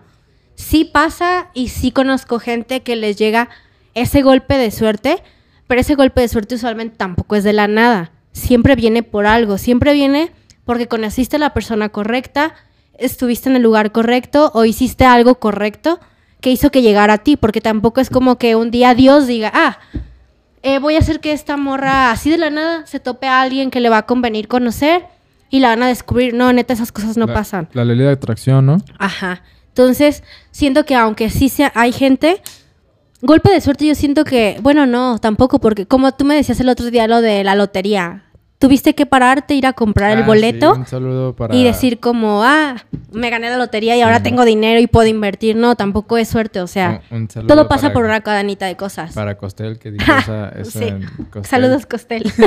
si estás viendo el podcast, ojalá que sí. No, sí, lo dijo en un podcast, eh, lo comenta Costel citándolo, eh, que la suerte uno la tiene que crear, o sea, no es que la suerte existe ya y te pegue, ¿no? La suerte uno la crea, por ejemplo, en, en la lotería. Si te ganas la lotería, no fue por suerte, fue porque te levantaste un día temprano. pagaste por y ese boleto, además. A comprar el boleto. Entonces no fue como de que el boleto, te despertaste y el boleto ya estaba ahí, por lo que dijo Costel, y estoy muy de acuerdo en eso. Y- Me habría gustado tener el golpe de suerte un poquito de la de económico, de a lo mejor en mi casa tener un poquitito más de apoyo, pero De todo bien, todo de, bien. de esas veces que te metes a tu aplicación del banco y te encuentras con una transferencia Sí. así, ¿verdad? Ese Ajá, de golpe que no estaría mal que un día mi mamá me diga de que, ah, Caro, te veo batallando, ten dos mil pesos, porque sí, ¡uh! Necesito. jamás. Y no es queja, simplemente me habría gustado tener esa ayuda, por ejemplo, ¿no? Pero estás consciente, como decimos, a veces nos tienen que pasar cosas. Sí. Imagínate la facilidad que hubieras tenido, por ejemplo, en este caso monetariamente. No hubieras tenido que No. perrearle en la agencia, quizá, no. de recursos humanos. Es parte de todo. center. Además, no. Creo que cuando ya conecté con mi. Con la Caro más grande, con la Caro que ya le gustaba. No le gustaba, sino que ya tenía responsabilidades. Tampoco me gustaba la idea como de estirar la mano y recibir. O sea, creo que sí es mil veces mejor desde el punto en el que lo veas. Este, cada quien ganarse sus cosas por su propio mérito. Siempre saben mejor los resultados Sí, claro. así. Sí, sí, sí. Claro, y he visto que ahorita le estás pegando a festivales. Bueno, en fotografía le estás pegando Sí, festivales, ¿no? El sueño. Yo en realidad eso es como mi ah, lo que me llena, ¿sabes? Obviamente, toda la vida, sub- bueno, toda la vida, desde que entré a comunicación y tal, pues te das cuenta de que todo lo que tiene que ver con producción y así, eh, es como en esencia lo que me gusta, porque me gusta mucho lo de producción.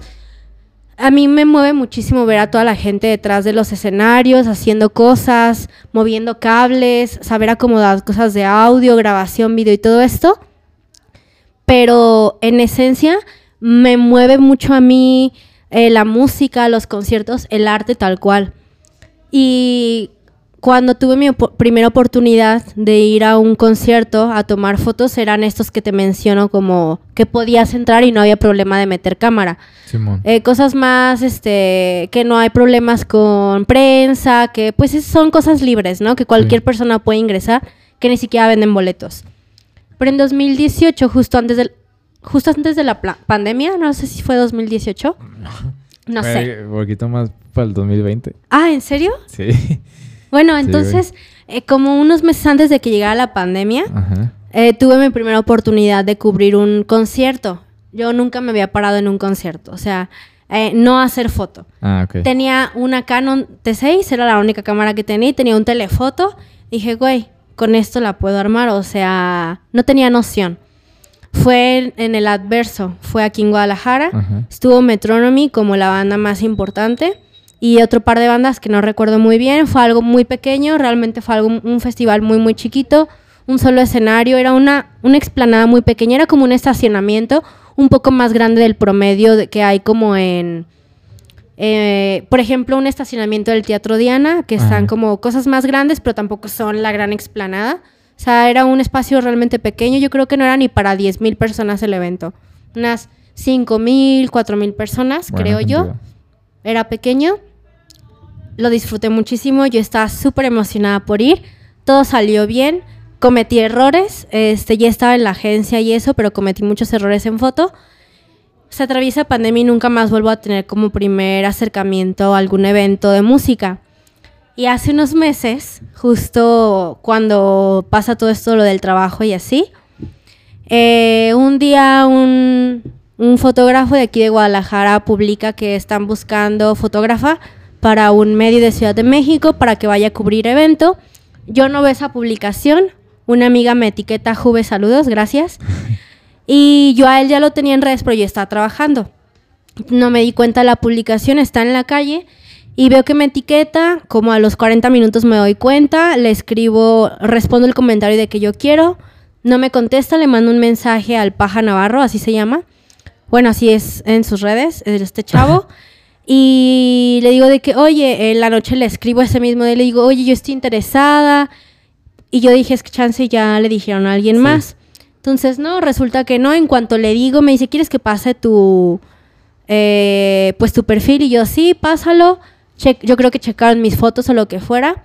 Y luego, luego le escribí a, a Axel, que se llama así el chavo de Ciudad de México. Y me dice de que no, sí se arma, como que revisa mis redes y eso. Y me dice que sí. Y pues me lanzo, ¿no? Güey, Lo mejor de lo mejor. Sí, neta, es increíble estar haciendo foto de conciertos, aún con mis limitaciones, porque no tengo el lente más adecuado todavía para hacerlo, pero dentro de lo que tengo, perfecto, todo salió muy bien. Hubo pit, el pit es esta zona en la que tú te puedes meter para hacer fotos, son tres rolas, bueno, para los que no sepan cómo funciona, Yo, a ver, dime. Ajá. Tú llegas, te dan tu pase de prensa, tienes horario de ingreso, que usualmente es como, de, si empieza el festival, es como desde la hora que empieza, 5 o 6 de la tarde tú puedes ingresar, te dan tu pulsera de prensa, lo que sea el identificador que te vayan a dar en el fest, y tienes tres rolas para hacer tus fotos. O sea No que mames. tienes como 8 minutos para lograr las fotografías que tengas que lograr.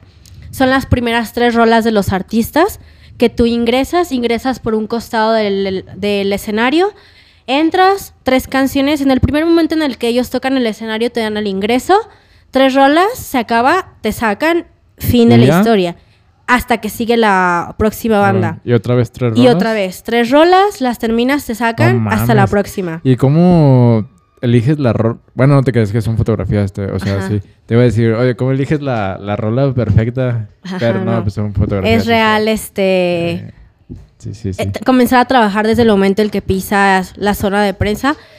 Que en realidad, como fotógrafo, aprendes a que eso es como tu momento más importante. Real uno va, cuando vas de prensa, vas sabiendo que esos 6, 8 minutos aproximadamente son los minutos más valiosos que tienes. Y créeme que cuando ya haces eso, te das cuenta de lo valioso que son esos minutos. Incluso si fuera una canción, güey, tres minutos son una eternidad. O sea, uno aprende a valorar tres minutos. Así sean tres, seis o nueve, neta, para, para mí esos nueve minutos, más o menos en promedio, que son en total, son, lo son todo, güey. Es el momento que tengo al artista aquí para decir, güey, tengo que lograr algo súper padre para que esto trascienda más allá de mi portafolio o lo que sea. Sí, claro.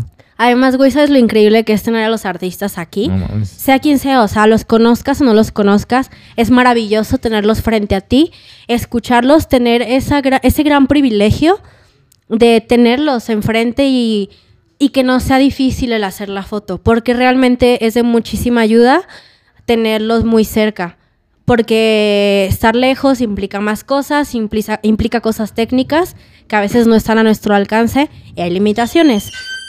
Pero está muy chido, o sea, cuando voy a ese festival, todo salió súper bien. Tuvimos pit, que es esta zona para tomar las fotos. Y todo salió muy bien. Los chavos de Ciudad de México les gustó lo que hice.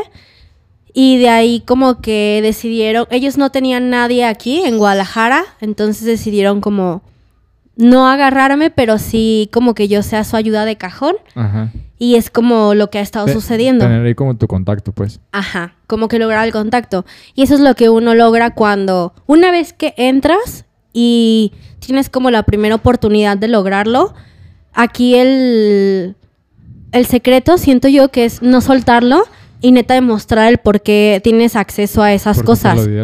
Porque tampoco es tan sencillo ir acreditada a un concierto. O sea, sí es difícil porque no puedes lograrlo sola.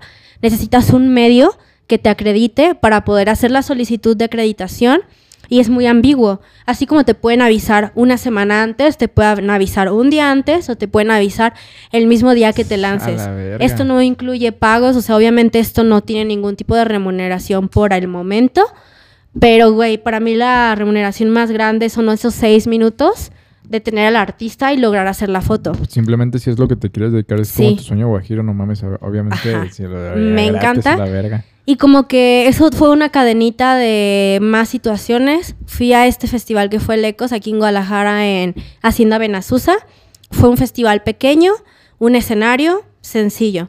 Después a los 15 días se viene a Camba, que es un festival en Tequila. Estuvo Bomba Estéreo, estuvo, estuvo más, también fue pequeño, no menos importante. Logré acreditación con otra persona, pero fue la misma dinámica. Tuvimos zona de pit todo el día, un escenario.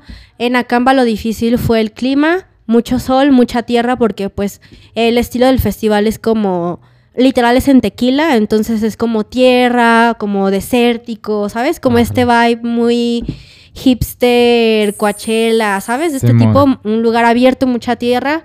Mm, Se expone muchísimo el equipo a ensuciarse y todo esto. También se logra la acreditación para Canva. Todo sale bien. Entonces se viene el Corona Capital.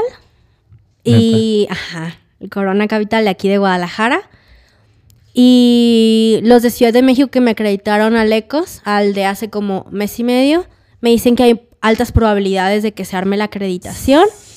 Güey, No mames.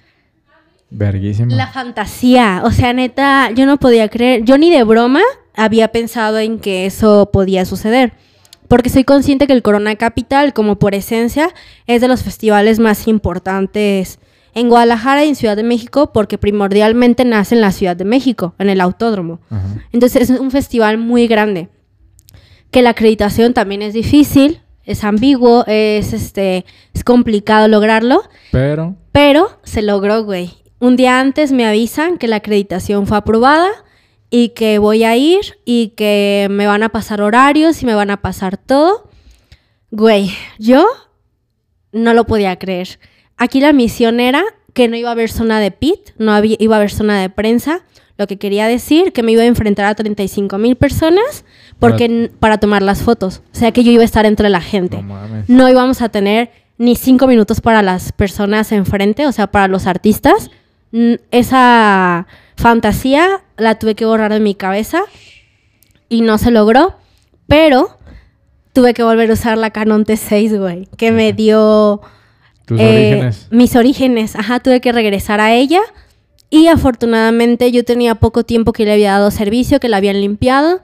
Todo salió bien, pudo salir mejor, pero para haber sido el primer Corona Capital, salió muy chido. Algunas fotos eh, cumplieron su función. Obviamente hubo momentos en que mi cámara, la que ya uso de cajón, la, la más nueva, funcionó porque hubo un momento del fest que obviamente llega como su punto más difícil, que es después de las 6 de la tarde, fue en la arena BFG. Entonces era difícil llegar y como que llegó un punto en el que toda la gente ya comenzaba a llegar, se comenzaba a llenar y era muy difícil, yo estoy chaparra, no soy alta, no alcancé a comprar un banquito, usualmente sería lo más inteligente, comprar de esos bancos plegables y Ajá. cargarlo, pero no lo hice, no alcancé, no me, no me, no lo logré con el tiempo. Y mi Canon T6 con mi telefoto fue lo que me salvó. Con eso hice mucha fotografía ese día, salió bien. Y pues ya, se hizo lo que se pudo con lo que se tenía, pero creo que se cumplió, pues no al 100, pero sí en un 85% bajo mis estándares, porque obviamente me habría gustado lograr mejores cosas, pero creo que para lo que te ofrece el festival, la o sea, fue muy difícil, o sea, fue muy cansado Sí. porque todo el día era estar cargando las cosas, todo el día era cargar las dos cámaras. Afortunadamente iban conmigo más personas. Iba otra amiga que acreditaron, entonces yo pude llevar a una persona más y entró una amiga más. Por azares del destino pudimos ingresar a más personas, pero todas sabían que a lo mejor, aunque no fueran ellas a hacer las fotos, tenían que ayudar en algo. O sea, la acreditación pues era para chambear, aunque también era para pasarla bien. Y la verdad es que me ayudaron mucho porque con una cámara grababa y hacía fotos cuando podía, que estaba cerca, Ajá. y con la otra tomaba fotos, pero una estaba montada en estabilizador. Entonces yo caminaba así todo el tiempo, cargando el estabilizador. Imagínate cargarlo los dos días, todo el día, No bajo el sol, sin comer bien, porque fueron días que obviamente en el Corona Capital teníamos zona de prensa, tal cual era una carpa grande, teníamos agua y así. El primer día todo muy bien, pero como siempre hay gente aprovechada, el primer día se robaron aguas, Dani. Botellas de agua se robaron de la carpa de prensa y eso hizo que el segundo día, que fue el domingo, ya no nos trataran tan chido ahí en cuestión de las necesidades. El, el sábado teníamos agua y botellas todo el tiempo, teníamos Gatorade, comida y al siguiente día hasta nos ponían letreros de que tomáramos lo que era para nosotros y no tomáramos de más. Ya no nos ponían Gatorade, ya no nos ponían tanta agua y así. Solo como cuando veían que llegábamos como manadas de fotógrafos que no habían regresado en mucho tiempo, Ajá. como que surtían. Pero era muy poco. Entonces, imagínate, el sol, la gente, estar cargando todo el tiempo, no tener zona de prensa, andar navegando entre neta multitudes, porque de verdad no dimensionas la cantidad de gente que había. Fue muy difícil. Pero pues al final del día todo salió chido, todos trabajamos, terminamos muy cansadas. Los dos días llegué como a las cuatro y media a mi casa. Pero neta, es lo que me quiero dedicar toda la vida. Estuvo increíble. Satisfacción al 100. Sí, satisfacción No al 100. mames, Qué verga. Neta, y, y, o sea, por ejemplo, viene el Corona, El de México. el de México. Este, Sí. Hay manera. Mira, yo espero que sí. Quizá, quizá hay probabilidades. Sí. Y digo quizá porque no me quiero hacer a la idea. Alusión. Porque si se hace, es, güey, es una increíble oportunidad. Se haga o no la acreditación, voy a ir a ver a Miley, este, porque me gusta mucho Miley, va a estar. Pero también yo sé que hay una, aunque sea mínima, o bueno, no es mínima la probabilidad de la acreditación. La acreditación viene desde Ciudad de México, con una revista que se llama NACO Magazine. Las acreditaciones se logran si tú todo el año trabajas y le echas ganas y cubres conciertos y trabajas como con OCESA. No trabajo directamente de OCESA, sino que pides tu acreditación y trabajas y publicas y como que haces todo esto de subir las cosas y etiquetar a OCESA y esto. Sí. Es como que la chamba que se echan desde Ciudad de México. como tener un, un buen contacto con la gente que se dedica a las acreditaciones y todo esto de prensa en los festivales. Entonces, ellos tienen muy buena relación con OCESA y la idea es que sí exista la acreditación y sí tenga una yo. No me quiero hacer ilusiones, yo ya aseguré mi boleto del día que va a estar Miley, que es el domingo. O sea, sí o sí voy a ir. Espero que me avisen una semana antes y me digan, Caro, hay acreditación y comenzar a agilizar todo y hacer lo que tenga que hacer. Por ahora voy a trabajar muy duro para comprar el lente que quiero para lograr mejor, mejores resultados en ese tipo de foto. Para si se llega el momento. Güey, ¿te das cuenta que si me acreditan puede que le tome fotos a Miley? Verguísima. No Güey, qué emoción. Entonces, yo solo voy a mentalizarme a que todo bien. Si me toca, va a suceder. Si no me toca, no va a suceder. Pero sí estoy muy mentalizada que como esto me quiero dedicar, estoy poniendo lo que está en mis manos, mi esfuerzo y lo que yo Sí, pueda claro, poner de mi parte, aunque no haya remuneración, para que en su momento, lo que ahora ya tiene remuneración en mi vida laboral, esto es como otra semillita que tengo que estarla alimentando para que después alguien me descubra tal cual como acá y me contraten.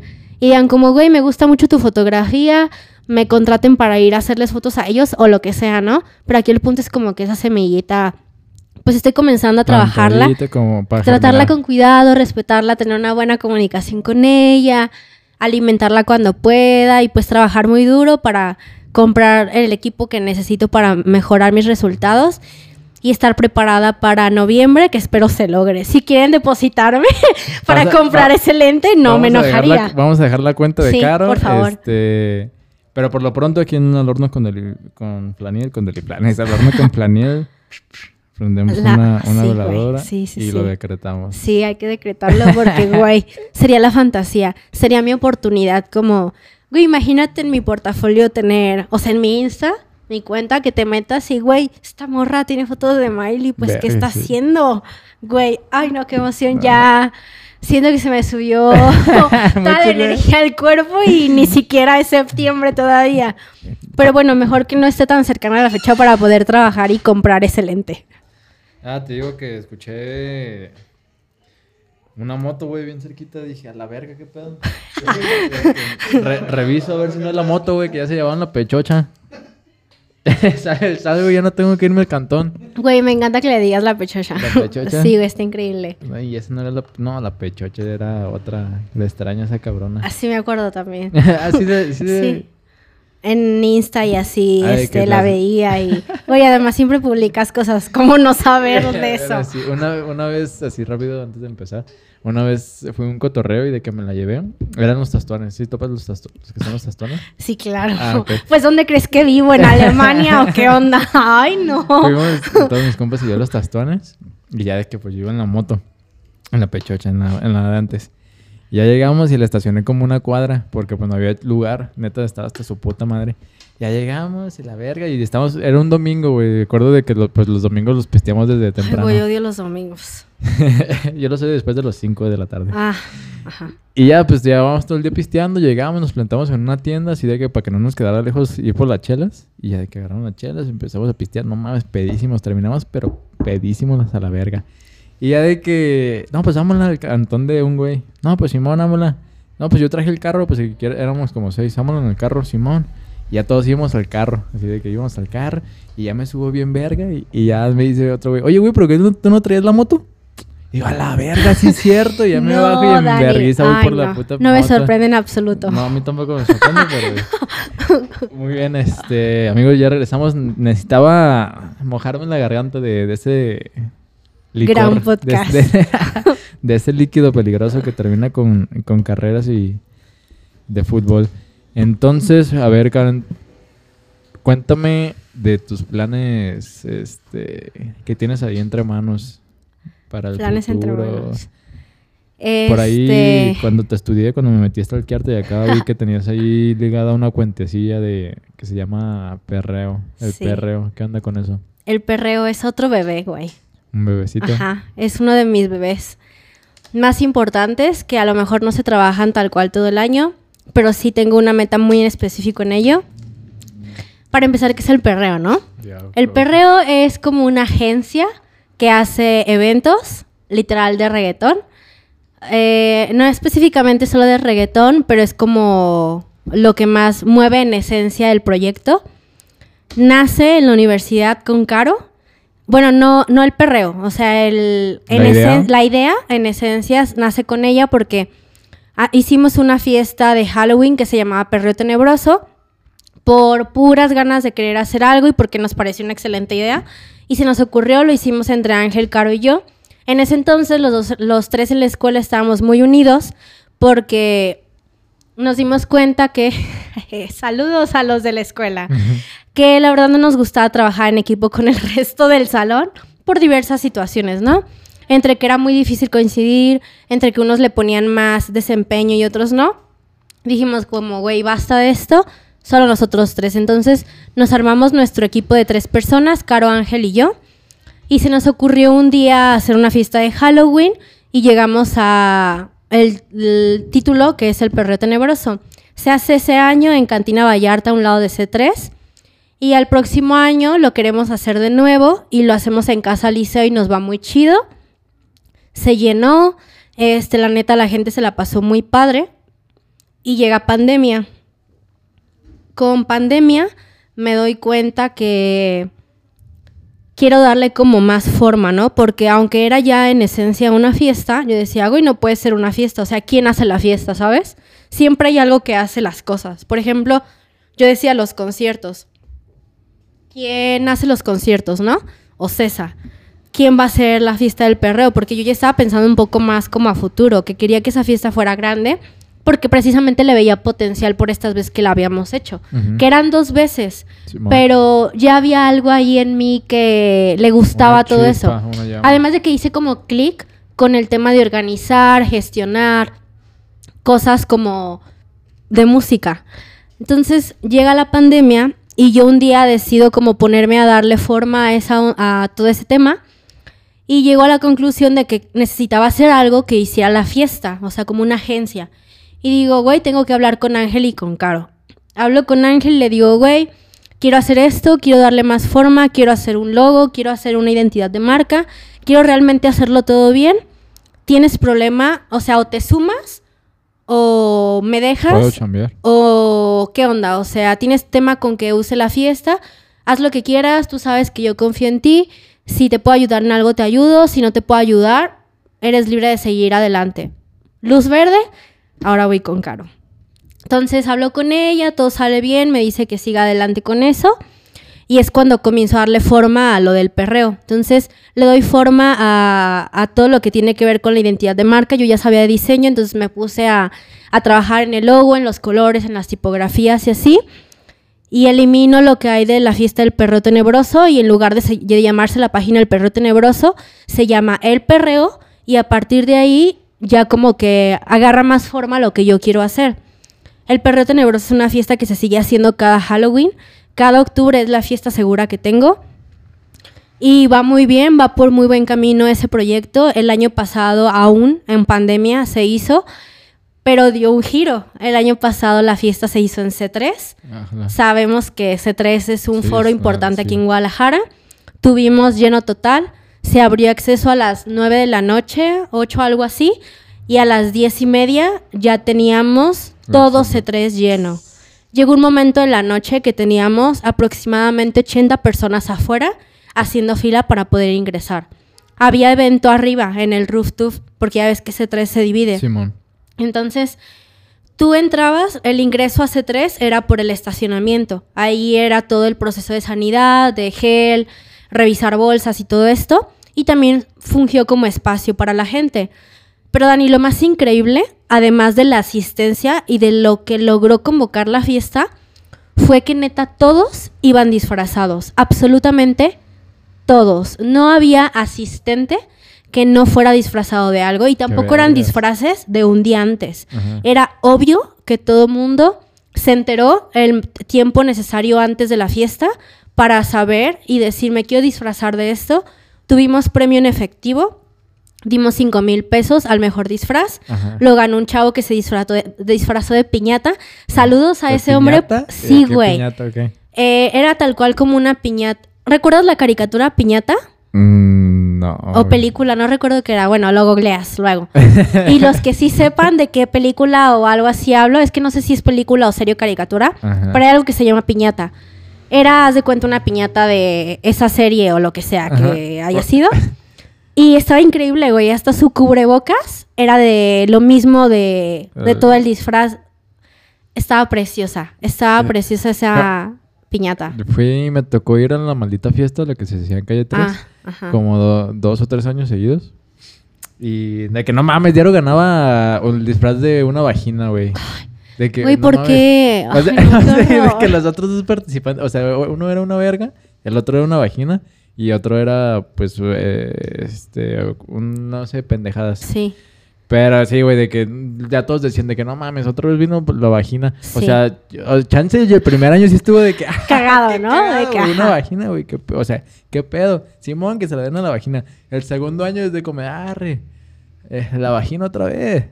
Y el tercer año es como de, no mames, vete a la Güey, ajá. ¿Por? No mames, sí.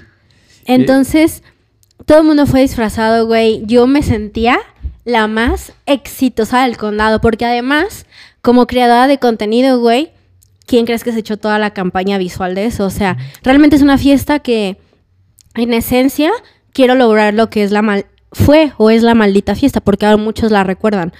Ya sabes que se hacía en Selva Mágica, en Calle 2 y Sí. cosas así. Entonces, en esencia, Calle- el calle dos, perreo... Dije calle 3, ¿verdad? ¿Eh? Dije calle 3. No sé. Creo que sí Quizá. dije calle 3. no me sorprendería que hayas dicho calle 3. Entonces, es- o sea, eso es, eh, le quieres dar una tipo, obviamente mejor y Sí, mucho más claro. verga, pero, Sí, sí, o sea, sí. Por, ahí, por ahí va en comunidad. Ajá, o sea, güey, yo sé que esa fiesta, ay, yo sé, este, decretando. Yo espero que esa fiesta en al- algún momento la taquilla sea Ticketmaster, o sea, que tengas que comprar los boletos por Ticketmaster.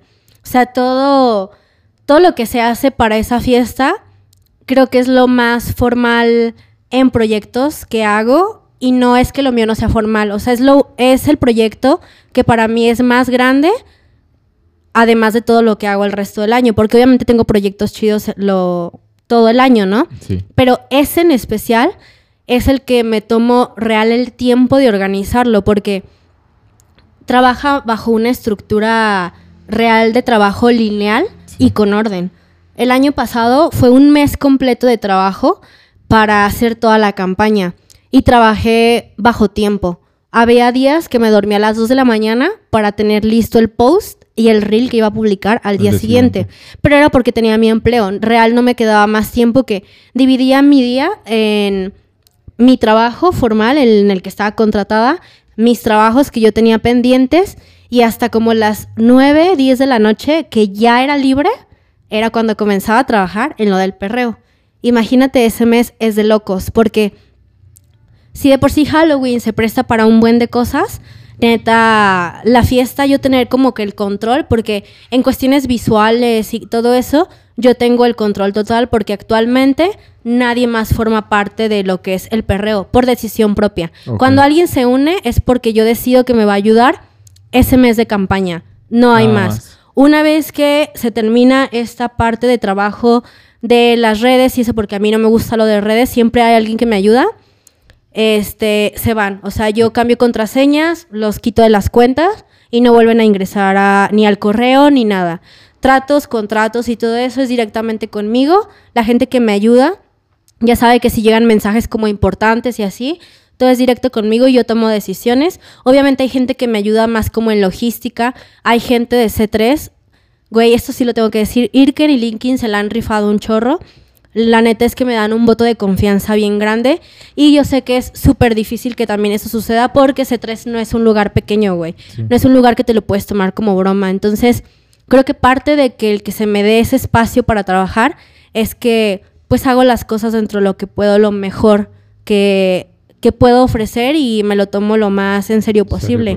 La campaña de este año ya la tengo en mente, ya sé de qué va a ser la temática de la fiesta, ya tengo nombre y de hecho yo creo que a inicios de julio voy a comenzar a grabar todo para todo julio este comenzar con levantamiento de imagen, sesión de fotos y todo, porque lo que intento es crear esencia desde lanzo spot de inicio y spot de para terminar la campaña y en ese transcurso de un mes que es de septiembre a octubre, que es la fecha, es publicar todas las semanas, reels y lo más que se puede hacer de contenido. De la página hay Facebook, Instagram y TikTok. Entonces como que sí intento hacer el contenido para todas las redes y abarcarlas. Afortunadamente, güey, aunque no sé mucho de redes, la página del perreo, síganla, está en mi perfil. Este tiene orgánicamente muy buen alcance cuando se le mete dinero a las publicaciones y eso les va muy chido. Pero no generas, bueno, yo he visto que es mejor crear una comunidad. Sí. Que inyectarle. Sí, claro. Obviamente es bueno, pues para números, Sí. hablando números y que sea bonito, claro, es bueno inyectarle. Sí. Pero es mejor crear una comunidad que todo sea orgánico para que todo este Todo fluya mejor. sí. Se comparte de una, una manera más orgánica que hace que real la gente que lo comparte se interesa. Sí, claro. Y afortunadamente, güey, como que le dimos al clavo con el nombre, en- le dimos al clavo con la fecha.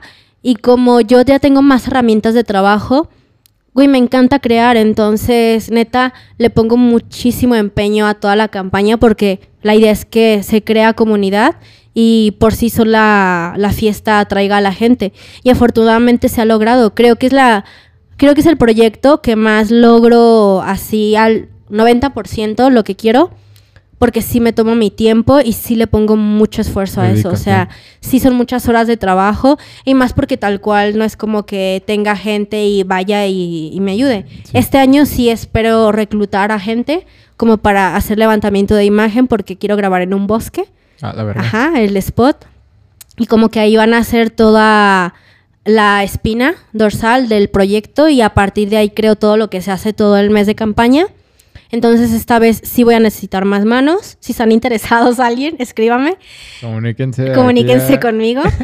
Y pues sí, el proyecto del perreo espero que crezca. Este año hay Perreo Tenebroso, es la quinta fiesta de Halloween que hacemos. Obviamente va a ser de disfraces, obviamente va a haber premio. También yo estoy pensando cuál va a ser el regalo al mejor disfraz. Y pues espero que, no sé, güey, no sé en cuántos años pueda crecer esa onda, pero obviamente todo el año intento como que hacer fiestas y así de reggaetón y pues la idea es que crezca y que esto, o sea, no quede solo como en que yo lo manejo y tal, o sea, la idea es que sí me tenga que armar algún equipo en algún momento de gente y yo poderle dar más trabajo a más gente y crear una experiencia real. El objetivo de la fiesta del perreo tenebroso no es hacer una fiesta más, güey. Lo importante de las fiestas es la gente que le da el, el voto de valor a tu fiesta y que dice voy a ir y decide ir a divertirse. O sea, yo como eh, la creadora o como la mente detrás de la fiesta, lo que busco es darle una experiencia perra a la gente que va. Y la experiencia es siempre darles lo que ellos necesitan, que se diviertan y que vayan y digan, güey, me voy a tomar o me voy a poner una pedota, pero quiero llevar a mis amigos y me la voy a pasar súper chido con un costo que sea accesible para todos y que primordialmente recuerden la fiesta. Y creo que eso se logró el año pasado, güey. Y si se logró una vez, se, puede volver a lograr. Sí, claro. Y la idea es que cada vez sea más grande. Verga, no mames. Se escucha. Sí. Se escucha y bueno, va, este, Va. por un camino perro, ¿eh? Eh, Ojalá. ¿Pero qué? ¿A poco ni una primicia de, de la fiesta de este año aquí en Deliflan? Es una exclusiva. Pues, este, quiero grabar en un bosque. ¡Ah! Pero eso y ya lo además, dijiste. este, el tema, quiero que sea como brujas y Ajá. hechiceros. No en específico de la fiesta. O sea, sí. todo, todo el storyboard y todo lo que se va a hacer de contenido va a fungir bajo como que esa línea. Me lo imagino todo morado y como negro y humo y luces. Por eso quiero en un bosque, porque Ah, quiero, ¿sabes? Como que llevar iluminación, humo y... ¿Y hay, ¿Y hay fecha o no? Sí, ya hay fecha. Y no la... O no... No, no la voy a decir. Cabrones, ya se la saben. El, algún fin de semana de octubre. Sí, Guárdenlo ahí en su Sí. agenda, anótenlo de una vez. Hay una puta fiesta muy importante. Y la verdad, este... Pero no vayan vestido de piñato de vagina, No, cabrones. No, y además descarado el de la piñata, güey. ¿Sabes cuántos premios ganó ese día No en más fiestas? Ah, claro, fiestas. no solo fue con nosotros, se fue a todas las fiestas de Guadalajara y en todas ganó, güey. No mames, pues en Cantina verga. Vallarta se ganó. No, Cantina Vallarta no. En otro lugar que se llama Cantina no sé qué, se ganó creo que otros 3 mil pesos y una Verga. botella. Y creo que en otro lugar ganó algo más, pero no recuerdo qué. Solo sé que exprimo ese- exprimió ese, disfraz, güey. Necesito ver esa puta foto. O sea, ese disfraz, qué pedo de piñato. Te o voy a sea, mandar más bien, ¿por foto. qué no, no, no tengo la noción o no sé más o menos qué onda con, e- con ese disfraz? necesito. ne- Te voy a verdad. mostrar, te voy a mostrar esa foto. No, pues muy bien, Caro. Oye, ya para terminar, necesito, requiero que nos des un consejo. Una frase, un consejo, algo que te sirva a ti o que te digas tú en tus momentos difíciles para estas personas que a lo mejor en este momento no se encuentran de la mejor manera en su trabajo, en su vida, que se encuentran abajo. Eh, las personas que apenas van comenzando, no sé, por ejemplo, en la comunicación o que le están pegando la fotografía. O las personas que ya se encuentran trabajando, pero tienen así como de que deseo, o la espinita de dejarlo, de que no es lo suyo. Por favor. Qué difícil, güey. Siento una gran responsabilidad. Sí. Pues mira, yo no sé quién esté escuchando esto, eh, quién vaya a prestar atención o no, pero creo que lo que uno de los consejos principales que yo les puedo dar es que si quieres que las cosas funcionen, tienes que hacerlas funcionar. Y yo sé que suena como que, ah, a lo mejor estás hablando desde tu privilegio, pero no es así, güey. Con decir que hagan las cosas funcionar es que hagan lo que les gusta. O sea, no hay... El primer paso es aceptar, me quiero dedicar a esto y esto es lo que me gusta. Creo que una vez aceptando lo que conlleva admitir que es lo que te gusta, porque hay mucha responsabilidad bajo ello. O sea, hay una familia que probablemente te va a decir, no seas músico, no hagas fotitos, no hagas videitos. ¿A poco vas a vivir del diseño, de dibujar, de hacer cosas así, güey? A todo mundo le dicen eso, neta, todo el mundo va a desconfiar tanto como tú desconfíes de ti. Entonces, lo primero creo que es ser realista contigo mismo y decir, sabes que esto es lo que me gusta. Creo que una vez descubriendo qué es lo que te gusta, las cosas tarde o temprano van a comenzar a fluir, pero tampoco van a fluir día gratis.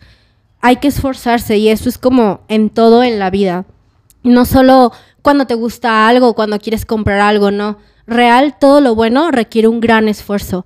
Y no solo esfuerzo de trabajo, requiere un esfuerzo mental, un esfuerzo emocional y un esfuerzo monetario. Y a veces también hay que sacrificar cosas. A veces hay herramientas que necesitas sí o sí para seguir tus sueños y quizá vas a tener que sacrificar meses o a lo mejor un par de años dividiendo tu tiempo en lo que te apasiona y en lo que te deja, ¿no? Pero siempre llega la recompensa, te lo juro que cuando haces las cosas con corazón y con amor y cuando de verdad dices, güey, es que esto es para mí, neta, a menos que sea un caso muy especial que de verdad, porque hay gente que le gusta mucho algo y no se le da. Sí, Y también hay que admitirlo, pero también hay que aceptar que hay cosas que se pueden aprender. Si tienes la disposición, la actitud, las posibilidades y sobre todo las ganas y energía de hacer las cosas, te lo juro que casi todo lo que pienses va a suceder. A veces más pronto, a veces va a tardar un chorro en llegar, pero yo sí creo que las cosas sí llegan, pero nunca llegan solas. Siempre hay que hacer algo para que lleguen. No mames. Hasta parece que ya lo tenías escrito, ¿eh? No, no, no, no, en real no tenía nada escrito. Caro, muchísimas gracias por venir. Y antes, eh, tengo otra cosa que A ver, decir. Claro. Este, la verdad estás muy chido esto, Dani. La verdad es que está muy padre lo que estás haciendo y me da mucho gusto porque sé que no creo que haya sido de la idea de la nada. Seguramente también ya tenía en tu mente maquinándose este proyecto desde hace mucho tiempo. Está increíble que lo hayas conectado con lo de tu chamba, de los flanes y los postres. Güey, el nombre está súper padre, increíble, muy creativo y pues la verdad es que va a fluir. O sea, neta, esto tiene que dar un chorro de cosas. Le estás dando espacio a un buen de gente que tiene un buen de cosas que compartir. Y creo que eso es de las cosas más valiosas que güey el compartir neta hace que las cosas te lleguen de mejor manera. El ser compartido es una de las cosas más bonitas que pueden existir. Querer compartir una mesa güey un plato de comida una botella de agua el espacio güey de venir aquí y que más gente tenga como el acceso a todo esto la verdad no se le da a cualquiera y debe ser algo que se te va a regresar y viceversa. A todo el que venga aquí, güey, se le tiene que regresar. Y seguramente te va a ir bien chido en el podcast y vas a traer a gente súper padre. Y después no nos vas a hablar, ¿o sí? No Porque te vas a mames. volver famoso, no, no te mames, creas. Claro que no. Pero no, la neta está súper chido. Mil, mil gracias por invitarme y mis mejores de los deseos y éxitos No siempre mames. para todo el que venga y el todo, todos los que sean invitados, güey. Es un increíble espacio y espero que mucha gente lo aproveche y le sirva de algo lo que dice la gente, lo que dices tú, Sí. lo que digo yo. Debe ser un espacio que se aproveche y se valore, porque el tiempo de todos neta es súper valioso. No, hombre, muchas gracias por tus palabras y esperemos que sí, que este contenido no nada más sea para, obviamente sí que vengan y, y se diviertan un rato, que se Sí, claro. Mientras lo escuchan. Porque es inevitable, digo, güey, no vienes a platicar con el sacerdote, vienes contigo, vienen contigo, entonces la neta, las risas nunca faltan. sí, pero más que risas, pues eh, el propósito es eh, transmitir, inspirar e impactar con las historias que aquí se cuentan. Muchísimas gracias por contarnos tu historia y lo Mil que estás gracias por haciendo, invitarme. por impactar a las personas que a tu alrededor, por impactarme a mí. Y claro que esto este, no sería posible también sin Diego, que está allá atrás Sí, saludos a todo el, güey, trabajo que hay, güey, después. Lo vuelvo a decir, lo voy a seguir diciendo, el güey más vergas que he conocido para Sí es, este pedo. sí es, y neta, lo conocí no hoy. y lo conocí hoy. Sí es, hermano, sí lo es. Entonces, yo sé que, que con personas como Diego a mi lado y personas que, que tengo alrededor, sé que se pueden lograr eh, buenas cosas, pero más que nada, historias que merecen ser contadas. Historias, grandes historias, la verdad. Pues muchísimas gracias, Caro. Este, tu Insta, Facebook. Ah, sí, este, Tinder. síganme en... Sí, también Twitter, Tinder, todo, todo, Tinder, todo. no, Tinder, Ah, Twitter, no, no. Twitter, Twitter, Tinder no, hermano. No son esas cosas para mí, ya me di por vencida. Entonces, Este, en Instagram, tal cual, Caro con K. O sea, literal, Caro con K. Guión bajo. Y si me siguen en Insta, hay un link de Linktree donde van a ver todas mis redes, le pican ahí. Y ahí está mi perfil anclado del perreo y ahí pueden ver todo lo de las fiestas para que vayan a perrear hasta el subsuelo en Halloween. Y pues para todas las demás fiestas, en Facebook estoy igual. Entonces, pues real mi nombre es todas mis redes. Igual supongo que lo vas a poner en algún Sí, lugar claro, ahí del poner En la podcast. descripción pongo este, toda la información de Caro. Este, para terminar, ¿qué signo eres, Caro? Ay, güey. Ay, no, no. Qué mala pregunta, Daniel. Soy Virgo. Qué horror. Qué, güey, el peor signo de todos. Sí, yo lo sé, yo lo sé. Sí, sí, no se crean, cabrones. Muchísimas gracias por escucharnos. Si nos escucharon en la oficina, en motelados, en, en la escuela, donde quiera que sea. Que se hayan por- divertido. Que se hayan divertido. Y hayan aprendido. Denle me gusta, compártanlo con sus amigos para que este llegue a más personas y esta podría ser tu historia. Su puta madre.